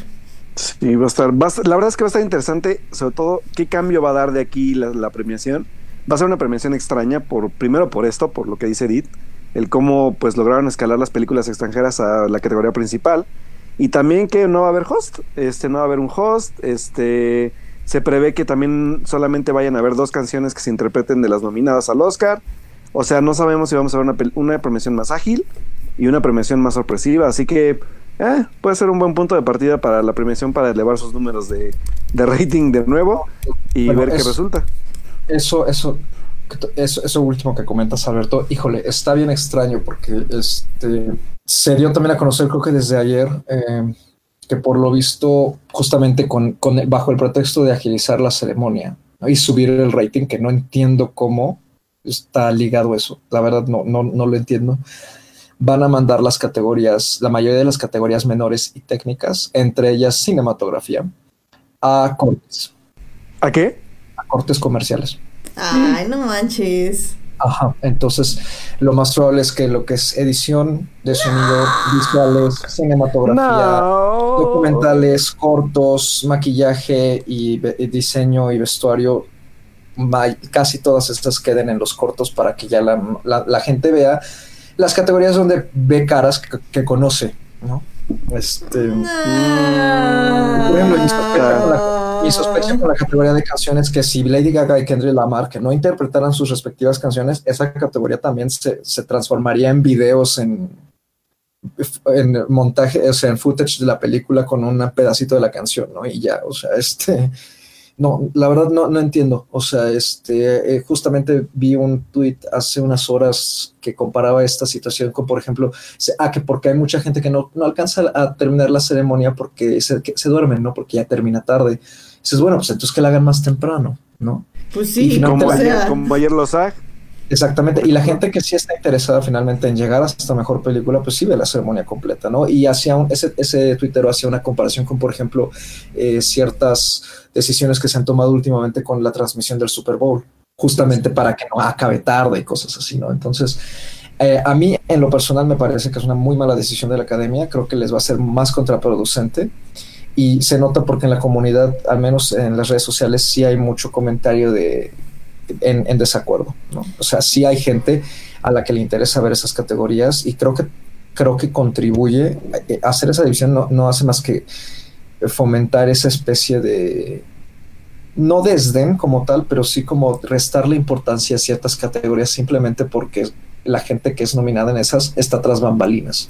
cuando la película la todo un equipo. Exacto. Eso sí me hace una falta de respeto. Porque dame, déjame decir dos puntos. Una, bueno, agrego otro ejemplo que es este igual la Fórmula 1 ahora que entró este esta compañía gringa eh, todos los horarios se pusieron más tarde, justo para que países como Latinoamérica, que somos como súper espectadores de Fórmula 1, no nos tuviéramos que levantar tan temprano y con eso hubiera más público. Es decir, las carreras ya no son a las 7 de la mañana, sino a las 8. Digo, ese es otro ejemplo, por ejemplo. Eh, eh, ah, pero igual, y justamente lo que está ahorita diciendo Alberto, que, o sea, al final del día creo que es un poco, sería un poco muy triste porque si de por sí las personas normales no... O sea, una persona normal, que, o sea, normal me refiero a que no está como súper mega interesada en la producción de una película o en la postproducción o en cómo se hace una película. Eh, pon tú que sí se pone a ver los premios y pon tú que le tienen que explicar qué es cada categoría y así, pero las hace visibles, o sea, hace visible lo que es el proceso de edición, hace visible el proceso de fotografía, hace visible el proceso de efectos especiales. Y eso es lo importante, esa visibilidad de, oigan, como estabas diciendo, Carlos, no solo son estos actores, sino es toda esta gente de acá atrás la que hace posible que vean este cine. O sea, no es hacer enchiladas, o sea, es algo muy complejo. Y eso es lo bonito. Tal vez, sí, pues como dicen, o sea, la solución podría ser hacerlos más temprano, pero pues no sé. Eh. Pues sí, digo, a final de cuentas veremos, este va a ser como su primer experimento para levantar rating, así que vamos a ver qué decisiones toman al final y si en verdad están funcionando, ¿saben? Pero yo creo que por lo menos sí deberían tener como inteligentemente una forma de llevar a la visibilidad exactamente esas categorías, a lo mejor igual lo que no quieren es estar, y el ganador es, y el ganador es, vamos, o sea, pueden hacer algo fácil, junten categorías generales de sonido, son mezcla de sonido, edición de sonido, se van juntas y se entregan a la par. Pero es que sí se eh, van juntas. Pero sí, pero me refiero a que es, y vamos a presentar a todos los nominados, y vamos a presentar, y se hacen como más tiempo, ¿sabes? Entonces, mejor de una manera ágil, presentarnos en un monitor, ellos son los nominados y el ganador es tal algo así, pero que sea visible. Que lo hagan rápido a lo mejor, pero que sea visible al final de cuentas, ¿sabes? No sé, ya veremos. Digo, al final de cuentas puede haber muchas estrategias para poder agilizarlo y dejar obviamente lo que ellos quieren, que es la parte donde la gente ve caras famosas, que se queden más tiempo, pero que no lo dejen de hacer. Creo que eso sí es importante. Sí. Pues sí. y pues digo, al menos yo nada más quiero eh, cerrar yo. No sé si ustedes quieran decir alguna categoría que les guste. Eh, yo quiero, bueno, creo que sería bueno decir, perdón, antes de esto, eh, decir nada más rápidamente las nominadas a animación, creo que son como las más conocidas también. Eh, nominadas para animación está Los Increíbles 2, que pudieron ver el año pasado y ya pueden encontrar en su link favorito de internet. Eh, la isla de perros de Wes Anderson también estuvo, se estrenó el año pasado, salas limitadas, pero sí estuvo. Igual, link favorito de internet. O, ah, bueno, todas estas también están disponibles en tiendas legales. Por cierto. Por cierto. No, pero, pero una cosa, con la isla de los perros, no hay perdón de Dios si no la vieron porque duró como seis meses en cartelera. ¿A poco? Digo, yo sí, la vi, yo sí la vi en, en, cartelera, pero no sabía que venía. En la Cineteca, Carlos, porque en cines comerciales. De la Cineteca Nacional. Sí, porque en cines ah, comerciales duró como, como un mes o menos. Sí, bueno, ese mensaje es para la gente del, del DF. El DF. Sí. y la trajeron también en inglés, entonces, por eso yo la vi en el cine, porque tenía que apoyar el cine en inglés. en su idioma original. este. No, y de hecho, Isla de Perros se llevó solamente subtitulada, ¿no? Sí. ¿Ah, sí? Ah, mira. Sí. Cool. Sí, sí, es- sí, sí, nada más llegó subtitulada. Sí, es que Sí, creo sí. que sí, no, no era para niños, entre comillas. Particularidades de, de cómo está establecido el lenguaje en la película, que me parece una maravilla. Sí. Este, sí. Ok, ok. Am, también está nominada Ralph Breaks the Internet, eh, lo mismo que las anteriores. Y Spider-Man eh, Into, the, Spider-Verse. Uh, Que bueno, obviamente ya les dijimos lo, lo increíble que es esa película. Y creo que todavía la pueden encontrar en algunos cines, pero ya Todavía está en varios horarios. Sí. Aquí en Puebla hay muchos horarios todavía. Ah, pues vayan a verla, sobre todo si está en inglés. Eh, sí, sí llegó en inglés, la fui a ver al cine. Sí. Eh, y pues ya. Ah, y bueno, y también está nominada Mirai no Mirai. De. No sé de qué países. es Es japonesa. ¿no? Ajá, es japonesa. Japonesa. Ah, y la verdad es que vale la pena luego ver estas películas. Sí, Eh, yo sí quiero ver Mirai. Exactamente, más como no comerciales. Le valen mucho la pena. Apenas pude. Apenas pude ver la de. mm, Ah, este. Ah, la, la iraní, ¿cómo se llamaba? Bread Cider? Bread. The Breadwinner. Breadwinner. Breadwinner, que está en Netflix y a la friga. Está. Está fuerte, pero está muy, muy bonita la película. O sea, Sí, creo, creo que no es para niños pequeños, diría que es como para niños de 12 años en adelante. sí, ¿Cuál fue? ¿Cuál fue la iraní? The Breadwinner. The Breadwinner. Ah, ya, gracias. La, la, la encuentran en Netflix si no la han visto. Va, va. Y Sí. pues ya nada más eh, yo me gustaría mencionar mi categoría favorita, que obviamente es edición, eh, de la cual no he visto absolutamente nada más que Black Clansman, lo cual es súper triste, pero ya este fin de semana me pongo al corriente, que es Black Clansman, Bo- Bohemian Rhapsody, The Favorite, Green Book y Vice. Entonces, ¡yay! Uf, yo, nomás he visto Bohemian Rhapsody, que la edición es horrible. Exactamente, eso iba a decir yo. Ah, bueno. y Vice, pues ya mañana les cuento. Sí, sí, sí. Esa, esa es la única categoría que siempre tengo que ver absolutamente todas. Todo. Y, y bueno, pues igual, obviamente, pues reconocer las nominaciones de, obviamente, sorpresiva de Yalitza Aparicio como mejor actriz eh, por Roma. Y la nominación de Marina de Tavira como mejor actriz de reparto también por Roma. Así que, eh, pues, ya la verdad es que haber hecho ese logro, creo que por más troleo que haya, por más este rant que haya, pues se logró y hay que reconocerse, sobre todo por la representación que causa de nuestro país dentro de este tipo de círculos.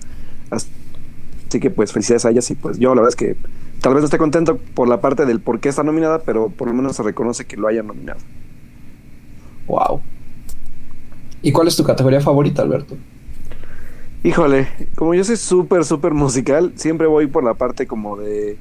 Una sí son guiones adaptados porque me causa, este, primero guion adaptado porque es como de cómo, cómo es que logran adaptar una obra grande o pequeña al cine y obviamente pues lo que es eh, canción original y mejor música o score de una película. O sea, Eh, era una, Alberto, ¿no? Eran Era tres. Bueno, si me, si me preguntan, tengo un, un favoritismo por la parte de original score, porque la verdad es que me gusta escuchar los scores de las películas. Y pues este año, eh, el gran ausente, que sí, la verdad lo, lo, lo recriminé mucho, pese a que no me haya gustado la película, creo que sí fue Justin Horwitz por eh, The First Man de, de Damien Chazelle, que la verdad es que la música creo que es lo más valioso de la película. Y pues tenemos ahí, eh, pues, no he escuchado el soundtrack de If a Bale Street Could Talk, o que se llama aquí en México. Si la colonia hablara. Sí, la colonia Blara, que ya está, ya está en cartelera y la pueden ver, que por esto yo la voy a ver esta semana. Y pues también por ahí el, el soundtrack de, de, de Black Panther tampoco fui tan fan, pero pues igual está padre. Y el de Black, Black Clan- Clansman no lo he escuchado, lo voy a escuchar porque sí me llama la atención ver qué hace Terence Blanchard. Y obviamente Alexander Desplat eh, podrá gustar o no, pero la verdad es que para, el, para lo que hace con... Ay, con Wes Anderson siempre es algo muy padre y la música que acompaña a sus obras son muy bonitas. Y pues el, el soundtrack de Mary Poppins Returns, que es de Mark Shyman y Scott Whitman, que la verdad también pues está bastante muy bonito. Así que por ahí no tengo quejas más que el que no esté pues ahí Justin Horwitz. Muy bien. ¿Y tú, Carlos, tienes alguna categoría favorita? Sí, ya la dijeron. ¿O cuál? Es mejor película extranjera. Ah, Este, mira, no. Ah, le gané. bueno, perdón. tienes una segunda categoría. La favorita. Sí, es- es- esa es mi categoría favorita y este, ¿Y una lo, segunda? lo ha sido durante los últimos 4 o 5 años y este porque me ha dado algunas de mis películas favoritas de toda la vida. Oh. Este año no creo que sea el caso, pero este, no, bueno, Cold War y Shoplifters y Roma me han gustado mucho, pero algo me dice que Cafarnaum no debería de estar ahí, debería estar Pájaros de Verano. No, sí. Y este, pero en mi corazón sí está nominada. Eso chido. Eh, no, pero, pero sí quiero, sí quiero hacer un, un comentario extra sobre esa categoría, justamente. O sea, me, me gusta mucho, pero creo que, creo que sí, sí es, es mucho más este, acertado llamar la categoría de película en, de habla no inglesa. No, este, más bien, ¿no? Extranjera, pues muchísimas lo son. Digo, también de habla no inglesa son muchas, pero creo que, creo que se ajusta mejor a, a que, a que esa categoría siga existiendo, digamos, como por separado, pero, pero estoy de acuerdo. O sea, a- bueno, a mí, a mí me encanta que muchísimas películas de hablando inglesa ya se estén adueñando de, de, nomi- de nominaciones en, en categorías este, que, que, abarcan muchas otras cosas como cinematografía, actriz de reparto, dirección. ¿no? A mí me encanta, me encanta eso y. Pero, y, se entiende de cierta manera que, que, no tengan tanta fuerza porque finalmente los premios son estadounidenses, pero sí se han posicionado como unos premios que premian de, de cierta manera lo global. Entonces, este, eso, eso me gusta mucho. Em, y a, a mí sí me gusta pensar que Roma no, no la tiene tan cantada. Eh, me gustaría que ganara Cold War. eh, en primera porque me gustó más y en segunda eh, digo creo que tiene muchos aspectos superiores este, pero también me gustaría mucho que ganara Coreda con Shoplifters sí. Coreda es un director que año con año entrega películas muy sólidas, con reflexiones fuertes, con una calidad muy consistente, este, en general, ¿no? Eh, de hecho, el tercer asesinato del año pasado es la primera vez en años que Coreda, la verdad, no. O, sea, para mí no, no, no está no tiene la misma fuerza que otras películas, pero sin embargo me parece una película buena. Simplemente no, no conecté tanto con ella, me, me dejó muy frío. Eh, y, y la verdad sí celebré mucho la nominación porque me parece una manera perfecta de reconocerle en general su trayectoria tan, tan consistente. ¿no? Y por eso mismo no me molestaría que ganara, porque de aquí a que lo vuelvan a nominar, este, puede ser que Sí. pase, un- pase un buen rato, aunque con todo, la siguiente película de Coreda va a ser su primer proyecto en inglés y está trabajando con Juliette Binoche, con Ethan Hawke y con Catherine Deneuve y eso puede ser que sea material para premios ya en los BAFTA, los Oscar, los César, o sea, ya entrar a, a esa- a ese tipo de contienda justo como lo acaba de hacer Lantimos, ¿no? Entonces, este puede ser, o sea, pero, pero si, si ganara Shoplifters no, no me molestaría para nada. Eh, De hecho, también lo celebraría. Y pues a ver qué pasa. De Never Look Away sí no sé nada, entonces este solo sé que dura 188 minutos. Paso. Pues hay que habrá que verla también. Pues sí. Muy bien, Carlos, muy bien. Me, me gusta, me gusta este amor que tienes por película de habla no inglesa. Sí, bueno, es que me ha permitido conocer, ah, o sea, directores y, y muchas cosas, ¿no? Me ha, me ha permitido conocer, este, digamos, como lugares, ¿no? Del mundo. Claro. Y este, y siempre me ha interesado mucho por películas así de, de países, pues que no, no recibimos tanto cine, ¿no? Y generalmente suelen ser eh, la, la película extranjera. los países mandan cada quien este, su propuesta, ¿no? Este, año creo que fueron como 87 propuestas para, para película extranjera.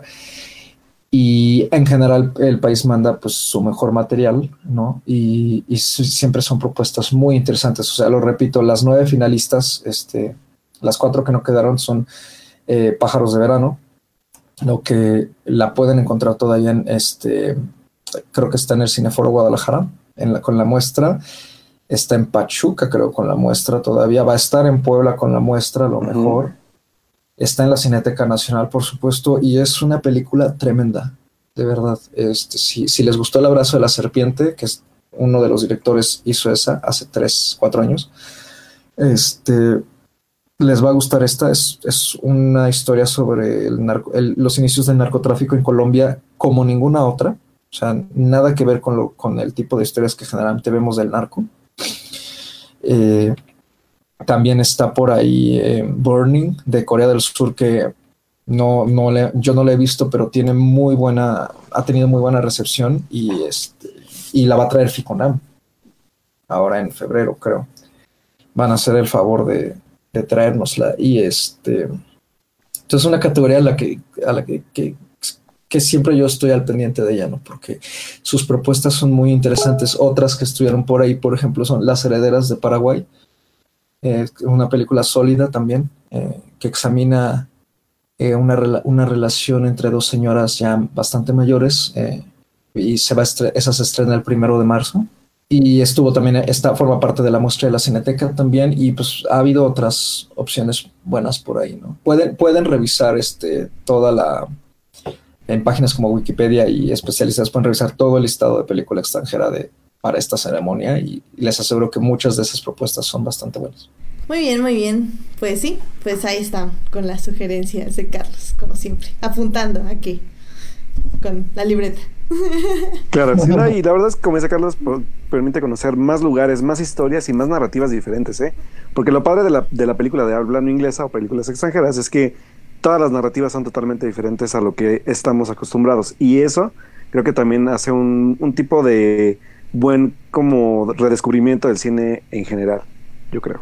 Pues yo creo que con esto podemos terminar nuestro análisis de los Óscares o de las nominadas de los Óscares. Ya con esto saben más o menos qué queremos. Eh, bueno, más bien cuándo van a poder ver las películas de las categorías más importantes. Y pues ya pongan su agenda porque tienen un mes para verlas todas. sí, es horrible. Son muchas. Así es la vida. Muy bien. Pues rápidamente vámonos con los estrenos de la semana, chicos, eh, para hablar eh, de justamente todas estas películas que se están estrenando en los dos meses más, más, pesados de la cartelera comercial, creo yo. Pero bueno, vámonos a cine. Vámonos. Películas. Cine. Cartelera comercial en Fortnite. Esta semana se estrenaron varias películas, eh, pero yo creo que primero les vamos a hablar rápidamente de la película de la semana pasada que ya no pude discutir, que es El infiltrado del KKK Clan. Clan. Clan.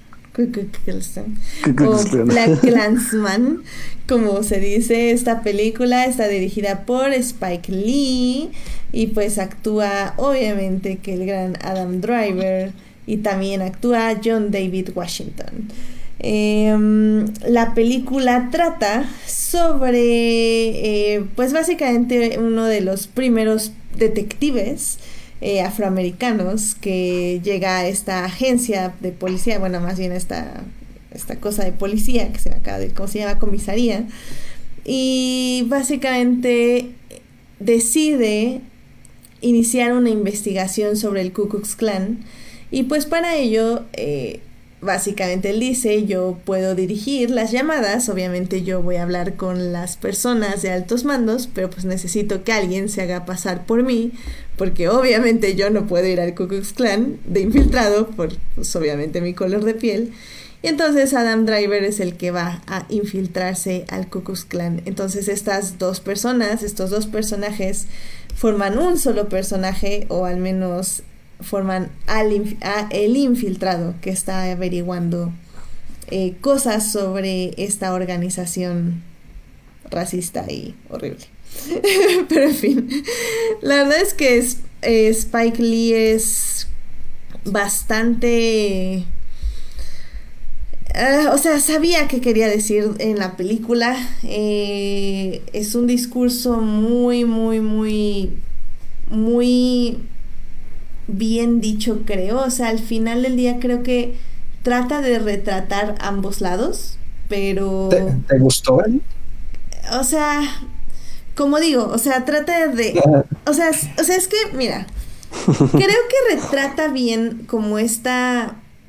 O sea, al inicio creo que lo hace con un cierto grado de neutralidad, Pero al final definitivamente dice, o sea, no, no, no es como justamente de hecho pone uno de los speeches de Trump que dice hay, hay, la, hay personas buenas en ambos lados y claramente Spike le dice, obviamente no, obviamente hay personas racistas y horribles y están también los que no somos racistas y horribles. Me gustó, sí, me gustó en el aspecto que es una película dinámica, que como digo, no, no utiliza filtros, o sea, es, es muy clara su mensaje, o sea, de hecho durante toda la película están como diciendo estas frases de, de, Trump, de los racistas y todo, de vamos a hacer a este America Great Again. O sea, sus, sus personajes son muy, muy sea, referencian muchísimos eventos que están pasando en este momento, por lo cual es una película obviamente muy actual. Em, sí la recomiendo, se me hace que tiene un grado de comedia interesante, pero la verdad es que el final sí te pega, o sea, sí es así como chale. O sea, la vida, digo, más bien el mundo sigue igual o creo que hasta peor, entonces no, no tiene un final bonito. O sea, el final es bonito, sí, pero la conclusión no es bonita. Y eso, y eso es necesario y es fuerte. La malo es que, evidentemente, las personas que tienen que ver la película no la van a ver, porque obviamente por lo que es. Y las personas que sí la vemos, pues ya sabemos el mensaje. Entonces, pues te pega más, porque pues sabes que al final del día las cosas no van a cambiar. Pero, no sé, ¿ustedes la pudieron ver, chicos? Sí. Yo no, pero Carlos puede hablar de ella. ¿Qué te pareció, Carlos? ¿No la has visto, Alberto? No, no la pude ver. La quería ver este fin de semana, pero, este, pero no pude. Eh, sí, yo la vi en, la... Eh, tuve tuve este, la, el chance de ir a, a la función de la muestra de prensa en noviembre. Este y, todavía la recuerdo como si lo hubiera visto ayer, de veras, porque justamente estoy de acuerdo con Edith, la impresión que crea es muy fuerte, ¿no? Este, eh, me parece que es una película que nosotros como público mexicano y en general me, me, la voy a aventar, ¿no? La generalización. Creo que el público latinoamericano podemos verla con cierta, una distancia diferente a como la vería la población estadounidense, justamente porque nosotros estamos bastante despegados de cierta forma de la, dinámica que se ha creado durante décadas entre la comunidad negra y la comunidad blanca en Estados Unidos. Nosotros sufrimos de nuestro problema, por supuesto, ¿no? Este, pero entonces creo que eso nos, nos permite verla como con, con menos furia, pero al mismo tiempo nos va, nos va metiendo en esa, en esa furia, ¿no? Nos va, nos va, y, la vemos con, con un poquito más de objetividad, creo yo, de, justamente de ver que no hay, que ha habido errores en ambos bandos, por ejemplo, ¿no? Y, este, y a mí algo que me gustó mucho fue que, uno, utiliza la comedia como arma para atenuar la crudeza y la brutalidad de lo que por otro lado, o a lo mejor con un director mucho más digamos, menos sensible, o más blockbustero incluso, se habría convertido en un drama extremadamente pesado. Igual, igual de, igual de, impactante, pero más pesado, ¿sabes? O sea, eh, una película, o sea, que incluso yo me atrevería a pensar que la comunidad negra incluso se saldría de verla, por, por verse a sí mismos sufrir. O sea, es el tipo justamente de película que a lo mejor se habría hecho hace mucho, o sea, como Black, Exploitation, ¿no? que incluso lo, menciona eh, la propia película. este, entonces creo que, creo que la comedia fue un arma excelente para, para contar esta historia. ¿no? Porque justamente es una comedia que utiliza la risa y las situaciones incómodas para reforzar su mensaje, ¿no? Te estás riendo, pero sabes que no te deberías estar riendo porque lo que se está tratando es en serio, ¿no? Y creo que funciona muy bien en ese sentido para, para digamos, eh, eh, reforzar su lección, ¿no? Y, y, lo que más me gustó, es mi segundo punto, es ese momento en que se van contraponiendo los discursos, ¿no? el, de la ceremonia del Ku Klux Klan y de la reunión de la comunidad negra. Sí, sí, sí. Tra- estoy tratando de escribirlo de manera muy general para que Alberto no, no, no, no, yo no le arruine nada. Sí, sí, sí. pero me gusta mucho esa, es cómo va intercalando eso porque te porque con lo que está contando y la manera en que está reaccionando la comunidad negra y también eh, Stan Lee critica ciertas estrategias de la comunidad negra para enfrentar el problema del racismo ¿no? y cómo ha habido decisiones equivocadas en ambos bandos que no han hecho más que pues seguir eh, dificultando esta situación o sea no hacen más que enfatizar todos los problemas que ya hay y a la fecha se siguen y se siguen y se siguen y de ahí que termine de esa manera, ¿no? Con, con una... eh, con, un relanzamiento ya hacia el mundo directo, con, con, todo lo que ocurre a nuestro alrededor, nuestro panorama de noticias y que, este, y que nos demos cuenta que efectivamente, como tú acabas de decir, de los 70 para acá las cosas siguen igual y si no, peor. Y, y, es muy impresionante cómo eh, con ese footage ¿no? del final, pues está, es, eh, de cierta manera eh, como que eh, se conecta con, con, esa, con, ese, con esa secuencia en que va intercalando, intercalando los discursos porque del enfrentamiento termina pues con la, la, la, víctima de ese enfrentamiento termina siendo una persona que no tenía absolutamente nada que ver, de cierta forma. O sea, una vida inocente, pues no sé, creo que es una película necesaria muy, muy necesaria, independientemente que sea comedia y digas, bueno, está pesada, pero te vas a entretener un rato. Este, creo que es una película que, que, incluso nosotros, aunque no pertenecemos a esa comunidad, nos puede ayudar muchísimo también para, para relacionarla con problemas que tenemos aquí que han salido a la luz con otras cosas como Roma, por ejemplo, ¿no? Y me refiero, uh -huh. por supuesto, al clasismo y al racismo. Claro. Y como dices, creo que es muy acertado lo que dijiste al inicio, o sea, cómo Spike Lee te, te contagia su, su rabia. Y al final uh -huh. del día es, es un, como le dirían, un awareness, un, un, darte cuenta acerca de lo que vives. Y es que llega un punto también en la película que el personaje de Adam Driver dice, o sea, él, él es judío, pero no es judío, porque dice que, o sea, nunca lo criaron como judío. Y que ahora, es, él dice, ahora que estoy infiltrado aquí, es, lo un, es de lo único que no puedo dejar de pensar, que yo soy judío. Sí. Y, y dice, y es algo, bueno, no, creo que no lo dice así, pero dice, bueno, es, lo dan a entender como, o sea, es algo que jamás había pensado y que no me consideraba parte de esa comunidad, pero ahora que tengo a esta gente que de lo único que me dice es cómo despreciar a mi comunidad, como, comunidad, es ahora lo único que pienso, en cómo pertenezco a esa comunidad.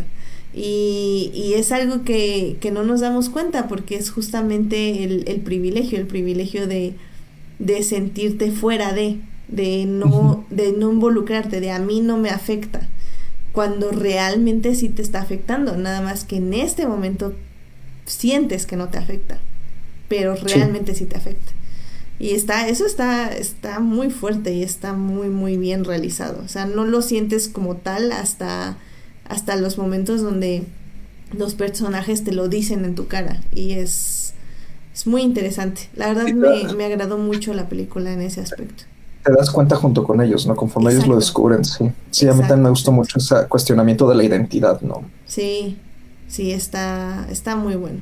Sí, la verdad se los recomiendo mucho. Eh, la verdad ya está en muy poquitos cines ahorita aquí en, en, la Ciudad de México. Si la pueden ver en cine estaría muy bien. Eh, creo que no es como súper mega necesario. O sea, no, no es como...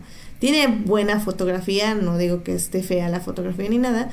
Pero bueno, tampoco es como First Man que, que creo que en esa, por ejemplo, sí valía la pena verse en el cine. Pero bueno, si la pueden ver en el cine, mejor, porque así apoyan al director y se lo merece y digan no a la piratería y así. Apoya la distribución de estas películas. Exactamente, gracias Carlos, porque yo me hago bolas. en fin. Um, ¿Qué otra película se estrenó? Eh, ¿Quieren hablar de qué, qué sigue? Um, la película que se estrenó este viernes, ¿les parece? Va de Mule, porque la otra es como. Sí, la otra es como el, el adel nos vamos a adelantar un poquito a hablar de ella, pero ya varias gente la vio, pero pues es un adelanto a, a lo que se va a estrenar más bien el, el, el, viernes también. Sonará más bien como recomendación para que la vayan a ver. Exacto. Muy bien, pues este viernes justamente se estrenó The Mule o La Mula, que está dirigida por el director de 90 años llamado Clint Eastwood, que digo, no es nada, este, ¿cómo se dice? Nada menor este nombre. Eh, si por alguna razón no le suena, es el director de Gran Torino o de Golpes del Destino, Million Dollar Baby, o si ya son como más grandes, por no decir viejos, ah, qué onda. en los puentes de Madison o de Untouchables los imperdonables más bien. Uy, sí. Entonces, o sea, tiene muchísimas películas. O sea, yo creo que sí han de ser unas. Aquí yo le estoy calculando unas 70 películas más o menos. Vaya, Tanto, bueno, eso es de actor, de director, yo aquí ¿Como unas 40. 30? Aquí dice 40 en IMBD. así que eh, como digo, no es ningún amateur, definitivamente lo que está haciendo y que esté dirigiendo a sus 90 años todavía creo que me parece muy impresionante. Pero bueno, ¿de qué es The Mule? ¿De qué se trata la mula? Es básicamente de este señor de 90 años que eh, pues él se dedicaba a plantar eh, flores, pero obviamente su negocio cae y por razones del destino decide transportar droga de un estado a otro de Estados Unidos eh, para obtener dinero y pues muchos dicen que la trama es reconciliarse con su familia o algo así. Vamos a discutirlo en este momento. Pero, este, pues ya, esa es más o menos la trama. Eh, chicos, pues, ¿qué les pareció esta película? Yo de una vez abro, hablo primero, yo no la he visto, entonces me voy a callar. Eh, solo spoiler, por más desesperados que estén, no se metan a este tipo de negocios, por favor. Muy bien, es un buen consejo. Sí. Ya, con eso cierro mi comentario. Muy bien. Muy bien. Bueno, pues empiezo yo. Eh, pues la verdad es que yo sí gusto mucho del cine de Clint Eastwood, sobre todo porque es un cine que tiene como un arraigo interesante a la cultura estadounidense, pero a la vez Clint Eastwood busca salir de este molde para poder explorar otro tipo de temáticas y temáticas actuales, ¿sabes?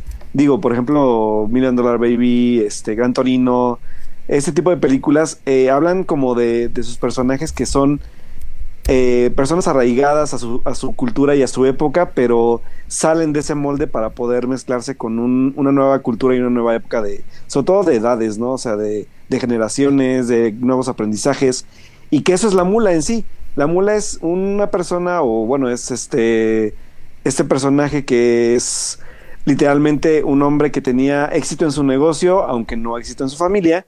Pero creo que como dice Edith, es el menor de los temas. La verdad es que el tema de la familia queda un poco en segundo plano cuando se habla un poco más sobre el redescubrirte en un nuevo tiempo y cómo este personaje primero culpa al internet por haber fallado en su negocio, que es divertidísimo, como, como habla, Sí, habla mucho de, esta como nueva cultura de compra que es la que echa a perder su negocio. Mm. Y de ahí eh, vamos viendo cómo al, también al, ser una persona de edad ya no tiene oportunidad alguna de poder trabajar de otra cosa más que lo que él sabe, ¿no? Que es esta parte del negocio de las flores. Y pues la única forma de salir de esto, pues es, sobre todo, ¿sabes qué? Que ni siquiera es como intencional, sino que la forma en la que el personaje de Clint Eastwood entra a este tipo de negocios es una forma muy ingenua. Y así es como trata, eh, tal vez es, de lo que peque la película, de la forma tan ingenua del que el personaje se involucra en ese tipo de cosas, pero no es, no es la clásica película que hablamos de narcotráfico y se vuelve una película violenta, sino que hablamos de un tipo de cómo se relaciona el personaje de Eastwood con un entorno el que totalmente desconoce y que resulta en una comedia muy divertida. La verdad es que yo no esperaba reírme tanto, yo esperaba un drama un poco más pesado, sobre todo por lo que mostraba el trailer, hashtag no trailers. y este, y la verdad es que es una película que me divertí bastante, ¿eh? Creo que reí más que lloré, porque sí tiene como sus mensajes importantes, pero la forma en que Eastwood es al personaje de un, pues así que, ¿cómo se, le, cómo se les dice? Como, no sé si estoy usando, bien el término, Carlos, me, o edite, que, eh, si me equivoco, pero este tipo como de rednecks o de de, de gringos bien gringos. Sí, Ajá, sí, redneck, sí, sí. está bien, sí. Este, entonces, la forma en que se va como quitando este tipo de barreras el personaje es muy interesante. Hay, hay, hay, o sea, cada, cada, cada, cada entrega que va haciendo, porque de Eastwood nos viene la película en entregas, eh, va pasando algo diferente que lo va como, le va, le va abriendo como los ojos a este nuevo mundo. Eh, hay una parte donde se encuentra con unas motociclistas bastante peculiares. Hay otro donde tiene que como que convivir con personas de color. Este, otro que habla un poco también sobre esta cultura de los, pues, de los veteranos de guerra. Este, todo este tipo de situaciones que son muy, muy gringas, sí las son, pero la forma en que nos, nos transporta esta cultura y cómo, cómo ha cambiado en el tiempo de Eastwood al tiempo de ahora es muy interesante. Y sobre todo porque lo, lo pone desde su punto de vista como obviamente pues como un, un gringo totalmente que ha evolucionado con, con el tiempo, ¿no? Digo, y Eastwood es un, person es un director que no solo ha evolucionado con el tiempo del cine, sino que ahora maneja hasta cámaras digitales, diferentes formatos de narrativa. O sea, este tipo de cosas también creo que lo, expresa muy bien en La Mula. Y que la verdad yo creo que sí es una película que debe verse en cine por muchos aspectos, tanto visuales como emotivos. Creo que no, no creo que cause también algunas como, como, como ese tipo de interacción que también hay en las salas a veces, de los, las bromas que se dicen y cómo la gente interactúa con ellas o cómo, cómo se conecta con ellas.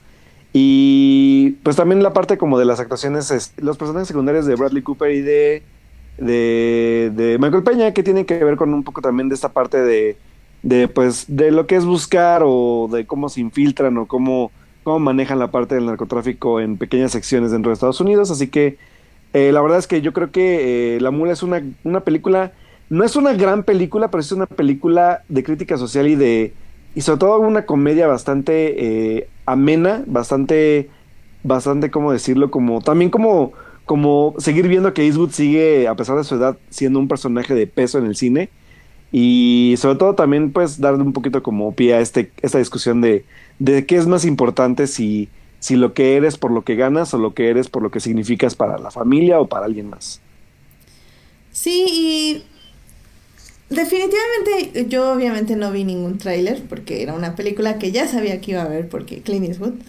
Entonces, a mí me sorprendió mucho esta parte de comedia que dice Alberto y, y creo que a muchos les sorprendió porque yo sentía el cine muy tímido al reírse, o sea, creo que mi hermana y yo estábamos en carcajada plena, mientras que todo el cine era como, "Ja, ja", o sea, como, ah, no, pero, o sea, es broma porque me estoy burlando de este hombre de 90 años que no interactúa con el mundo moderno, o, pero si es adrede o nada más lo estoy haciendo porque me da risa ver a este hombre de 90 años interactuar con gente. Pero, no sé, sí, obviamente creo que es intencional porque como dice Alberto y como lo decía yo ahorita al inicio, este Clint Eastwood, o sea, ya sabe lo que está haciendo. Y es que por muy menor que sea su película y por muy menor que sea su guion, eh, él ya sabe, o sea, puede hacer una película con ojos cerrados y va a funcionar porque la manera en que la cuenta, la manera en que la graba, la manera en que muestra a sus personajes, ya, ya sabe, o sea, ya sabe que funciona y lo hace muy bien. Y eso es lo que hace una película muy agradable porque no es obvia, no te pone como las cosas en la cara y así. Habiendo dicho eso, sí creo que la película es un mega mal viaje eh, de un hombre de 90 años.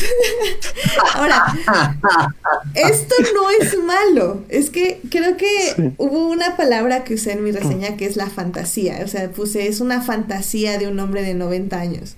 Y, es que antes de, ver la película vi un sketch de Saturday Night Live, que tal vez ya no debería verlos porque son bastante problemáticos, pero en fin, eh, donde evidentemente se burlan de justamente de, ah, este es un hombre blanco de 90 años que cree que puede hacer mejor el trabajo de un mexicano. y ¿quién hace Ay, es, perdón, es que estoy arruinando completamente la broma, pero es básicamente esto, es el, el privilegio de un hombre blanco de imaginarse que, de 90 años, que se puede, que se imagina haciendo mejor el trabajo de cualquier otra persona, básicamente, en este caso de un mexicano narcotraficante.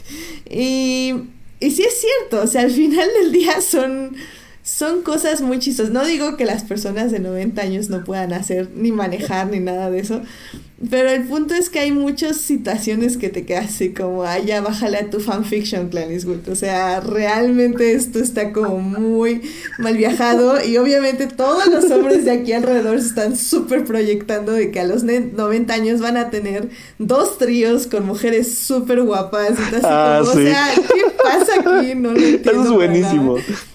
Sí, no, y es así como, va, ok, te lo compro, te lo compro porque pues estás, tu película está interesante, está, está divertida y ok, va. Pero lo que es cierto es que también me, me dio como mucho a reflexionar sobre, sobre lo que es sentirse, y en este caso sí, voy a dividirlo de esta forma y ahorita les explico por qué, pero lo que es sentir lo que es no sentirse realizado como hombre, en el aspecto de que lo que plantea mucho Clint Eastwood y es que muchos, yo leí muchas reseñas que hablaban sobre la redención con la familia y cómo este hombre busca redimirse con la familia y reencontrarse. Y esto no es cierto, en ningún punto pasa esto. O sea, sí va un camino de redención con la familia, estoy de acuerdo, pero nunca es el objetivo de él. La, el reencuentro con la familia o el inicio del reencuentro, porque nunca se reencuentra con la familia, es el inicio de un proceso de reencuentro, es gracias a que él empieza a sentirse útil. ¿Y qué es sentirse útil para un hombre en este caso un hombre de 90 años, es ser útil en el trabajo, es ser útil en la vida de dar, de dar cosas a la familia. Y, y eso a mí me parece muy interesante y obviamente lo separo porque no puedo decir que a las mujeres les pasa lo mismo. Ya lo estaba diciendo Glenn Close en su discurso en los Óscares, digo, perdón, en los Globos de Oro, que a la mujer en este en y todavía en estos en estos momentos ya no tanto para mí aplica tal vez pero sigue aplicando un poco de que dicen que la manera en que te sientes realizada es teniendo hijos. Y Glenn Close lo dice o sea mi madre di- le dijeron tienes hijos y ahí se acaba y es tu realización y ella dice y no, la mujer tiene que seguir buscando más cosas para sentirse realizada. Es por eso que no puedo aplicar este ejemplo en esta película de Clint Eastwood, porque obviamente es otra película completamente diferente la realización de una mujer como persona a la de un hombre de 90 años como persona. Pero bueno, ese es un punto aparte. Entonces a mí me parece interesante justo porque exploramos en esta película de Clint Eastwood lo que es sentir esa realización como hombre en el mundo. Y, y me parece curioso porque al final del día, como digo, es una fantasía. Es una fantasía que escribe Clint Eastwood basada en un libro, por lo que vi en los créditos. Pero es esta fantasía de cómo, a pesar de ser dejado a un lado por la sociedad, por la manera en que va la vida moderna y etc., todavía te puedes sentir incluido en la sociedad si aportas a esta de una u otra forma, ya sea dándole consejos a las chicas que van en moto o ayudando a, enseñándole a un, un hombre a cambiar una llanta, porque obviamente ya no lo sabe porque lo está tratando de googlear, o en este caso tal vez hasta proveer a tu nieta eh, con dinero de la mafia, digo, bueno, del narco, sí, pero le estamos proviendo. Y en ese momento ya puedes pensar en reconciliarte con tu familia.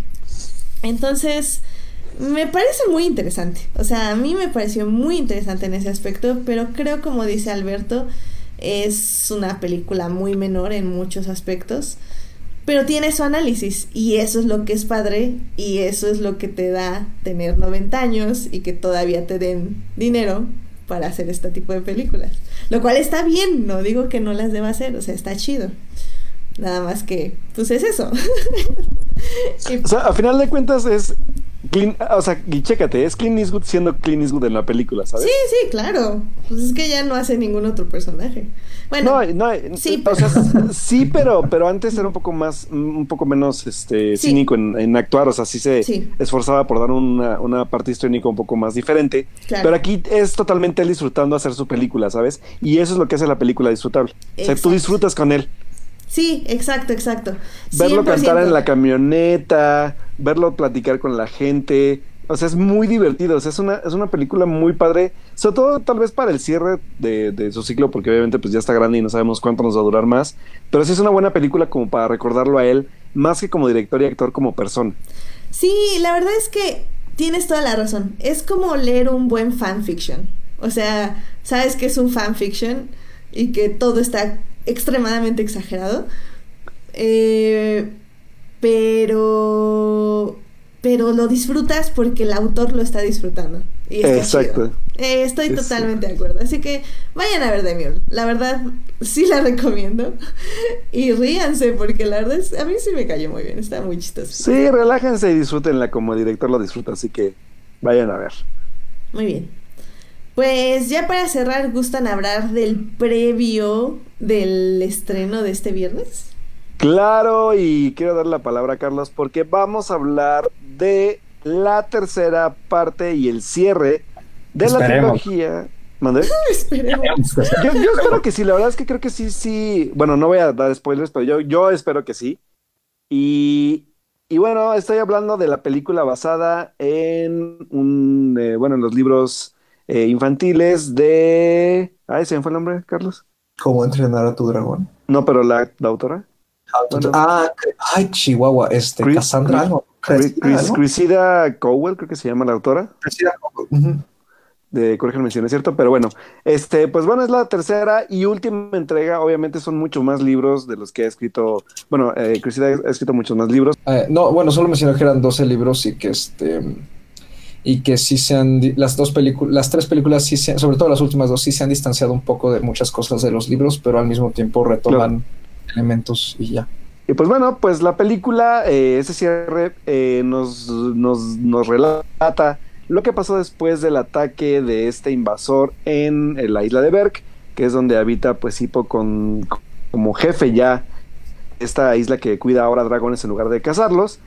Y pues resulta que este Tipejo no era solamente el único que buscaba cazar dragones, sino hay todo un clan que busca pues cazar y matar dragones en todo el mundo y tendrá que pues enfrentarse ahora al, al, más inteligente de ese tipo de cazadores que amenaza pues con la supervivencia de su isla. Entonces, de aquí para adelante llega eh, pues esta última aventura de, de, ambos personajes de los más queridos de DreamWorks y pues que además hay un secreto escondido dentro del mundo que significará tal vez la perdición o la salvación pues de, de los dragones como los conocemos, eh, bueno, como los conocen los vikingos hasta lo que llevan conocido. Y así que pues estos dos factores van a venir a hacer todo este conflicto de esta última parte de la película. Así que pues bueno, Carlos, te dejo, te dejo dar la opinión que tengas que dar porque creo que también te gustó mucho como a mí. Sí, y nada más como dato cultural, eh, no sé si los 12 libros que, que, que, hay a la fecha, pero pueden encontrarlos en Gandhi. También están en Amazon, por si gustan. Ahorita los acabo de ver que están como en 1700 pesos todo el paquete. Y bueno, en Amazon pueden encontrarlos de forma electrónica. Todos están en 310 y 180 pesos. Este, sí, sí, la verdad es que, em, fíjate, es muy curioso. Eh, ¿Cómo entrenar a tu dragón? Es una franquicia que yo en su momento no, no me interesaba tanto. A mi hermano le encanta, es una de sus franquicias favoritas. Y cuando vi la primera, me gustó mucho. ¿no? Y es una franquicia por la que no siento yo como como una especie de, vamos, de, como, o sea, como de la que no tengo esa sensación tipo Harry Potter, ¿no? O sea, de fan, ¿no? Pero, pero creo que justamente ha sido esa distancia que no me ha involucrado tanto, lo que me ha permitido tomarle mucho cariño y apreciarlas como, creo, una de las mejores trilogías animadas de los últimos 15 años, ¿no? Eh, y, y, sí, o sea, en efecto, aquí, aquí eh, pues, está, desde el título, ¿no? el, el mundo oculto, creo que creo que sí, eh, ya estaba algo claro que, se iba, ya lo habían dicho, o sea, la última película va a explicar por qué en el mundo no hay dragones. ¿Qué pasó con ellos? Pues no. Claro. Y, este, y qué pasa también con, los humanos, ¿no? Este, y creo que de cierta manera eh, eh, la película es, me atrevería a decir que es la más predecible de las tres. Creo que es la que tiene la línea narrativa más, no más, no menos trabajada, pero sí como la más simple pero al mismo tiempo creo que funciona muy bien. La disfruté muchísimo, me gustó mucho el trabajo de voz, la animación me pareció muy bonita, muy, muy bonita. El ritmo también, no, los personajes siguen, siguen estando muy, muy frescos. Eh, hay, hay escenas, hay secuencias bellísimas, este, sobre todo las secuencias de vuelo, son siempre las, en las que más se han lucido estas películas. Eh, secuencias bastante épicas eh, y y a pesar de que este como ya dije, sí se va como por esa línea medio convencional en términos narrativos, creo que, o sea, no se le puede pedir ya tanto a la franquicia a, esta, a estas alturas, ¿no? Creo que termina bien, ¿no? Eh, este, quizá por el fin de semana, ¿no? Con todo eso de que este, pues fue mi cumpleaños y así estaba yo como medio sensible. Sí, sí, me, sí me pegó duro la película. En, los momentos en que está diseñada para pegar duro, efectivamente me pegó duro, pero abracé eso, ¿no? Este, me gustó muchísimo, me dejé llevar. Em, y, creo que con todo, a pesar de que está, es una película que creo que busca no complicarse justamente.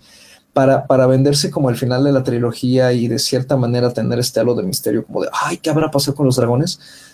Creo que no es ni tan oscura como lo fue la segunda, ¿no? Ni tan dramática y, y, no es tan compleja. Sí, sí, sí creo que maneja ciertas cosas complejas, pero, pero no deja que esa complejidad se apodere de la película y creo que es la película en la que más he sentido que es como para niños, de cierta manera. O sea, como, como que le habla muy claro al público, digamos, pequeño.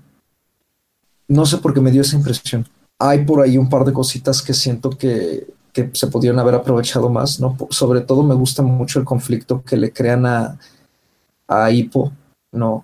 De que lleva dos películas estableciendo su relación con, con Chimuelo y, que son este equipo y que sin embargo aquí él tiene que darse cuenta que si en el, en el momento en que, en que estén separados por cualquier razón no significa que son débiles, sino ellos mismos son fuertes por sí solos, ¿no? Valen mucho por sí solos. Y eso me gustó muchísimo. Eh, quizá lo que menos me gusta es el villano. Y no porque no, eh, eh, creo que me parece un poco trabajado en general. Este, y tampoco trabajado que de hecho el desenlace de la trama, no, no el desenlace final, final, no, no la conclusión tal cual la película, pero el desenlace de la trama del villano se me hace mm, bueno, no, no, no, no me impresionó tanto como por ejemplo ocurrió con la segunda parte, que creo que sí se arma un conflicto bélico bastante denso. Sí. Tan denso que de hecho perdemos a Stoico. ¡Spoiler! Bueno, la, tienen, tuvieron cinco años para ver la segunda. Este, o sea, ¿y si no? Y si no me acuerdo de nada de la segunda. yo, lo iba a yo lo iba a descubrir entrando a ver la tercera. Y eso sí la veo, ¿verdad? Pero bueno. Ah, ahí vas. Hashtag este. no vean películas dobladas al español.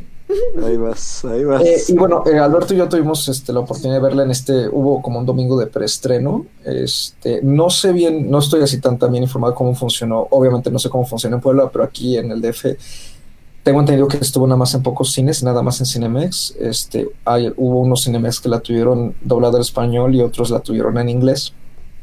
Y este, en general, la experiencia en, mi función fue bastante buena, ¿no? Estaba más llena de gente como de nuestra edad que de gente pequeña. Y, y creo que, o sea, con todo, a pesar, como dije, ¿no? El villano no se me hace también trabajado. Em, creo que el humor de la película a ratos está medio como, como que no aterriza, no está muy bien aterrizado. Hay momentos en que el humor sigue siendo el de siempre, y funciona muy bien, pero hay otros momentos en que lo siento medio forzado. No, en algunos momentos con el villano, por ejemplo, y con uno de los personajes del, del grupo de vikingos de, de Hippo. Eh, pero creo, o sea, pero son, son detalles que creo que se pueden pasar bastante por alto y, y, la película cierra bien. O sea, no, como dije, no se le puede pedir más. Y, y pues ya, sí, o sea, creo que, creo que es un muy buen cierre. La verdad es que sí, y, y creo que además eh, es una, justamente como esta distancia que hay entre, entre las tres, ¿no? Les ha ayudado mucho para realmente crecer, ¿no? A las algo que a mí me encantó de la segunda y también me gusta de esta es que no son inmediatas, como fue el caso de Los Increíbles 2, ¿no? Que justamente por preservar esa inmediatez de la historia, ¿no? De que la segunda empezara justo al, al final de la primera, te das cuenta que los personajes no crecen absolutamente para nada, ¿no? No hay cambios, no hay nada nuevo que ver de ellos, ¿no? Mientras aquí eh, todos los personajes siguen teniendo, eh, mostrando sorpresas. Eh, tampoco estoy muy contento con cómo manejan a ratos el personaje de Astrid, porque yo la recordaba más aguerrida, pero justamente eso para que no estén así mientras la ven, estén así de, ay, si era así, aprovechen que se va a estrenar hasta la próxima semana para revisar las otras dos películas y, y llegar fresquecitos. Sí, creo que vale mucho la pena la experiencia. Sí, muy bien, muy bien. creo que creo que concuerdo con Carlos. Sí, creo que vale. O sea, la verdad es que yo, como no he tenido tiempo, no me hubiera gustado hacer un rewatch antes de, de, de, ver la tercera. Pero sí tiene mucha razón, Carlos, en eso, ¿sabes? Creo que es un factor que hay que tomar en cuenta, obviamente, Pixar y otras casas animadoras, que si van a hacer secuelas con temporalidades, que o si van a ser inmediatas, que no se esperen mucho, como Los Increíbles, o que si van a ser como de este tipo, que estén bien planeadas y que en verdad se siente el paso del tiempo para que también la gente esté interesada en ver los cambios que ha tenido cada personaje. O sea, aquí de los eventos de la segunda película pasó un año y se notan cambios diferentes en cada uno de ellos porque obviamente pasó algo que, que, los, que los cambió. Entonces, este, pues sí, la verdad es que va, vale bastante la pena el tiempo que pasa entre cada una de ellas y cómo... Y pues, o sea, esta parte como como de lo que comentaba los personajes secundarios y este, ese sentido del humor que la verdad es que ahora sí, como dice Carlos, están más forzados. Eh, por ahí los personajes de los gemelos, digo, de los que son, sí, son gemelos según yo. Sí, son, son cuates, ¿no? Sí, son como cuates, está un poco forzado el, el personaje, el, este que quiere ser el, el, hipo que no puede ser. Eh, de hecho, por ejemplo, también Valka se me hizo muy desaprovechada ahora. Sí. Solo sirve para dos factores nada más. Creo que fue más valiosa en la película pasada pero aún así, digo, tiene su importancia en la cinta. Y también el villano, no es un villano facilón, es un villano que tiene motivaciones y todo, pero sí me faltó un poco más de desarrollo. Pero de ahí en fuera, la verdad es que la película eh, busca con, con, o cumple con lo que busca hacer, que es cerrar el ciclo ya de, de, de, de esa historia y que lo hace bien. No lo hace por salidas fáciles. Creo que, de hecho, el conflicto de Hippo y de Chimuelo para, para este cierre es bastante complicado y bastante complejo es un tema bastante delicado en, una relación de dos personas. Y, y sí es lo que creo que afecta al final en la parte emocional que dice Carlos. O sea, creo que los hemos visto juntos ya dos películas y, y ver los caminos que, te, que, tienen que tomar para solucionar el conflicto, pues sí es como, como pegador para los fans, sobre todo de la película y de la saga. Entonces creo que sí, esa parte por lo menos está ahí. Eh, la animación, creo que se pule la animación ahora sí. Eh, sobre todo esta parte de, de creo que no, no, es spoiler porque está en el, en el trailer, pero este nuevo mundo que llegan a descubrir es bastante, bastante, bastante. No trailer! no, la verdad es que es que es bastante, visualmente bastante memorable y bastante impresionante. Impresionante. Sí. Este, y, y, no solo eso, toda la película, creo que también se ven más detalles en, en los trajes, en, en, la, en, la, en, la, textura de las pieles, en la textura de, del cabello la verdad es que sí se pulieron para poder cerrar esta, esta, esta, esta trilogía. Y espero, esperemos, porque sabemos que pasa algo al final que, que puede dar el pretexto para que haya una película siguiente. Esperemos que ya no sea así, porque bueno. ya el cierre fue bastante emotivo y bastante bonito. La, la, los últimos cinco minutos de la película son de lágrima obligada. Entonces, este. La ah, verdad qué, es que qué yo... bueno, porque esa, esa era mi pregunta. Si, si vamos a llorar. El, el, el, los últimos cinco minutos son obligados a llorar. Obligados, sí, obligados. ¿Por qué a mí? son obligados a llorar, sí, la verdad no, es que... pero, pero la lloradera empieza como a la hora. Sí, empieza desde como 20 minutos antes, pero el, el, el, final es muy fuerte. O sea, el final sí es, sí es emotivamente es fuerte. Que yo sí lloré en la primera. yo he llorado en todas. Yo también he la llorado segunda en todas. se me olvidó, así que no. definitivamente. Pero la primera sí, Es- No, la verdad es que el cierre es muy bonito. O sea, la verdad es que lo que sí, totalmente de acuerdo con Carlos, es predecible y convencional, eso sí, no lo voy a negar. Pero creo que eh, el valor de los personajes, porque son tan, ya tan queridos por ti como, como fan o como seguidor de la saga, que en verdad sí te preocupa que vaya a pasar con ellos. Y creo que eso no lo hace cualquier película. Eso está totalmente claro en, la narrativa y lo sabe el director y lo saben los guionistas. O sea, la gente va a ver cómo va a terminar esta aventura, más allá de saber qué va a pasar o no. Porque de hecho, digo, el final, yo me spoileé vi el final con Twitter, gracias. Pero la verdad es que no me molestó porque creo que era bastante predecible. Así que dije, bueno, o sea, más bien lo que importa aquí es saber cómo es que va a pasar este tipo de situaciones y lo logran bien. O sea, creo que tiene buenos aciertos. Sí, sí hay algunos factores que, como dice Carlos, y como concuerdo con él, pues sí hay que valorar un poco. Pero de ahí en fuera, nada malo. La animación está muy bonita. La historia cierra muy bien y de forma muy emotiva. Así que si pues son fans de la saga y, no- y ya la habían visto y la siguieron por todos estos años, van a recibir el final que creo que merecía. Y si no la han visto, yo creo que igual, aunque Carlos ya dio un spoiler, no saben quién es, sí vale la pena que le echen un ojo, a las primeras dos para que pues le entre también pues a este, este, este universo que, que creo que es el más valioso de DreamWorks hasta ahora, después de Shrek y su fallido, sus fallidas tercera, cuarta y quinta parte. Pero sí, creo que es lo más valioso que ha hecho DreamWorks y creo que es su, su punto más alto, ¿saben? Entonces, pues ahora acabándose esta franquicia, pues no sabemos qué va a pasar con DreamWorks Animation, así que esperemos consigan algo nuevo que nos vuelva a sorprender y que le haga competencia, pues, pues a Pixar y otros estudios que se están poniendo las pilas. Y pues obviamente ellos saben que cómo entrenar a dragón era su carta fuerte y pues se les acabó, así que pues vamos a ver qué, qué viene más adelante para, para DreamWorks. Yo, yo creo que sí está. O sea, de hecho, por eso, eh, sí me enojaría mucho que, que la franquicia continuara porque desde, a- o sea, desde hace como tres años que se empezó a, a anunciar el trabajo de, de la tercera parte, eh, se había dicho eso, ¿no? O sea, se va a explicar por qué ya no hay dragones. Y este, y continuar con eso creo que es seguir posponiendo lo que ya se sabe y lo inevitable. Entonces, no sé, no me agradaría que hicieran un, un rolling, pero pues a ver. No, bueno, Mira, ya hasta tenemos un término para eso. excelente, excelente. Qué bueno que nos ha dejado tanto. Al menos. Señora Dejen bien, a chicos. J.K. Rowling en paz. Pues muy bien, chicos, me parece una gran reseña. Entonces vamos a verla si la traen en inglés. Y si no, pues ya la comentaré con ustedes como dentro de tres o cuatro meses. Como Coco, por ejemplo. ¿Cómo qué? Como Coco, por ejemplo. O como Los Increíbles también, por ejemplo. Ah, es que no me importa mucho, pero Coco sí. Te tardaste demasiado en verla. Bueno, pues, ¿qué quieres? que Ay, haga? Estaba ya, esperando a que estuviera en buena calidad. ¿Cómo? Podrías haberte, tar- podrías haberte tardado un año o dos si quieres. Es lo mismo que yo dije. ¿Sabes qué? Me acuerdo que todavía yo se la pasé en la época de Screamers del año pasado y me la rebotó porque no estaba en buena calidad. Pues no, o sea, que así quieres que la vea así a lo loco en mi, en mi, ¿qué? En mi Apple Watch. o sea, no. Aplausos para ese comentario. Tómate esa, Nolan.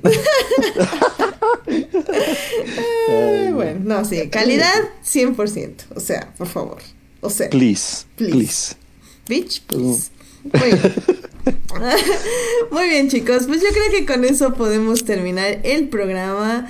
Muchísimas gracias, Carlos, por acompañarnos en este primer programa que vienes de este año 2019. ¡Yay! Muchísimas gracias. no, Yay. veras, la pasé estupendo y, y pues más cine, más cine, más cine, más cine y, y de veras, muchas gracias. Es siempre eh, un placer y un honor estar aquí en el, en el panel de Four Nerds. Yay. Oye, Carlos, No, ¿y Carlos, dónde te pueden encontrar para comentar contigo también? En redes. En mi casa, tristeando. Este, no es cierto. Y yo en redes.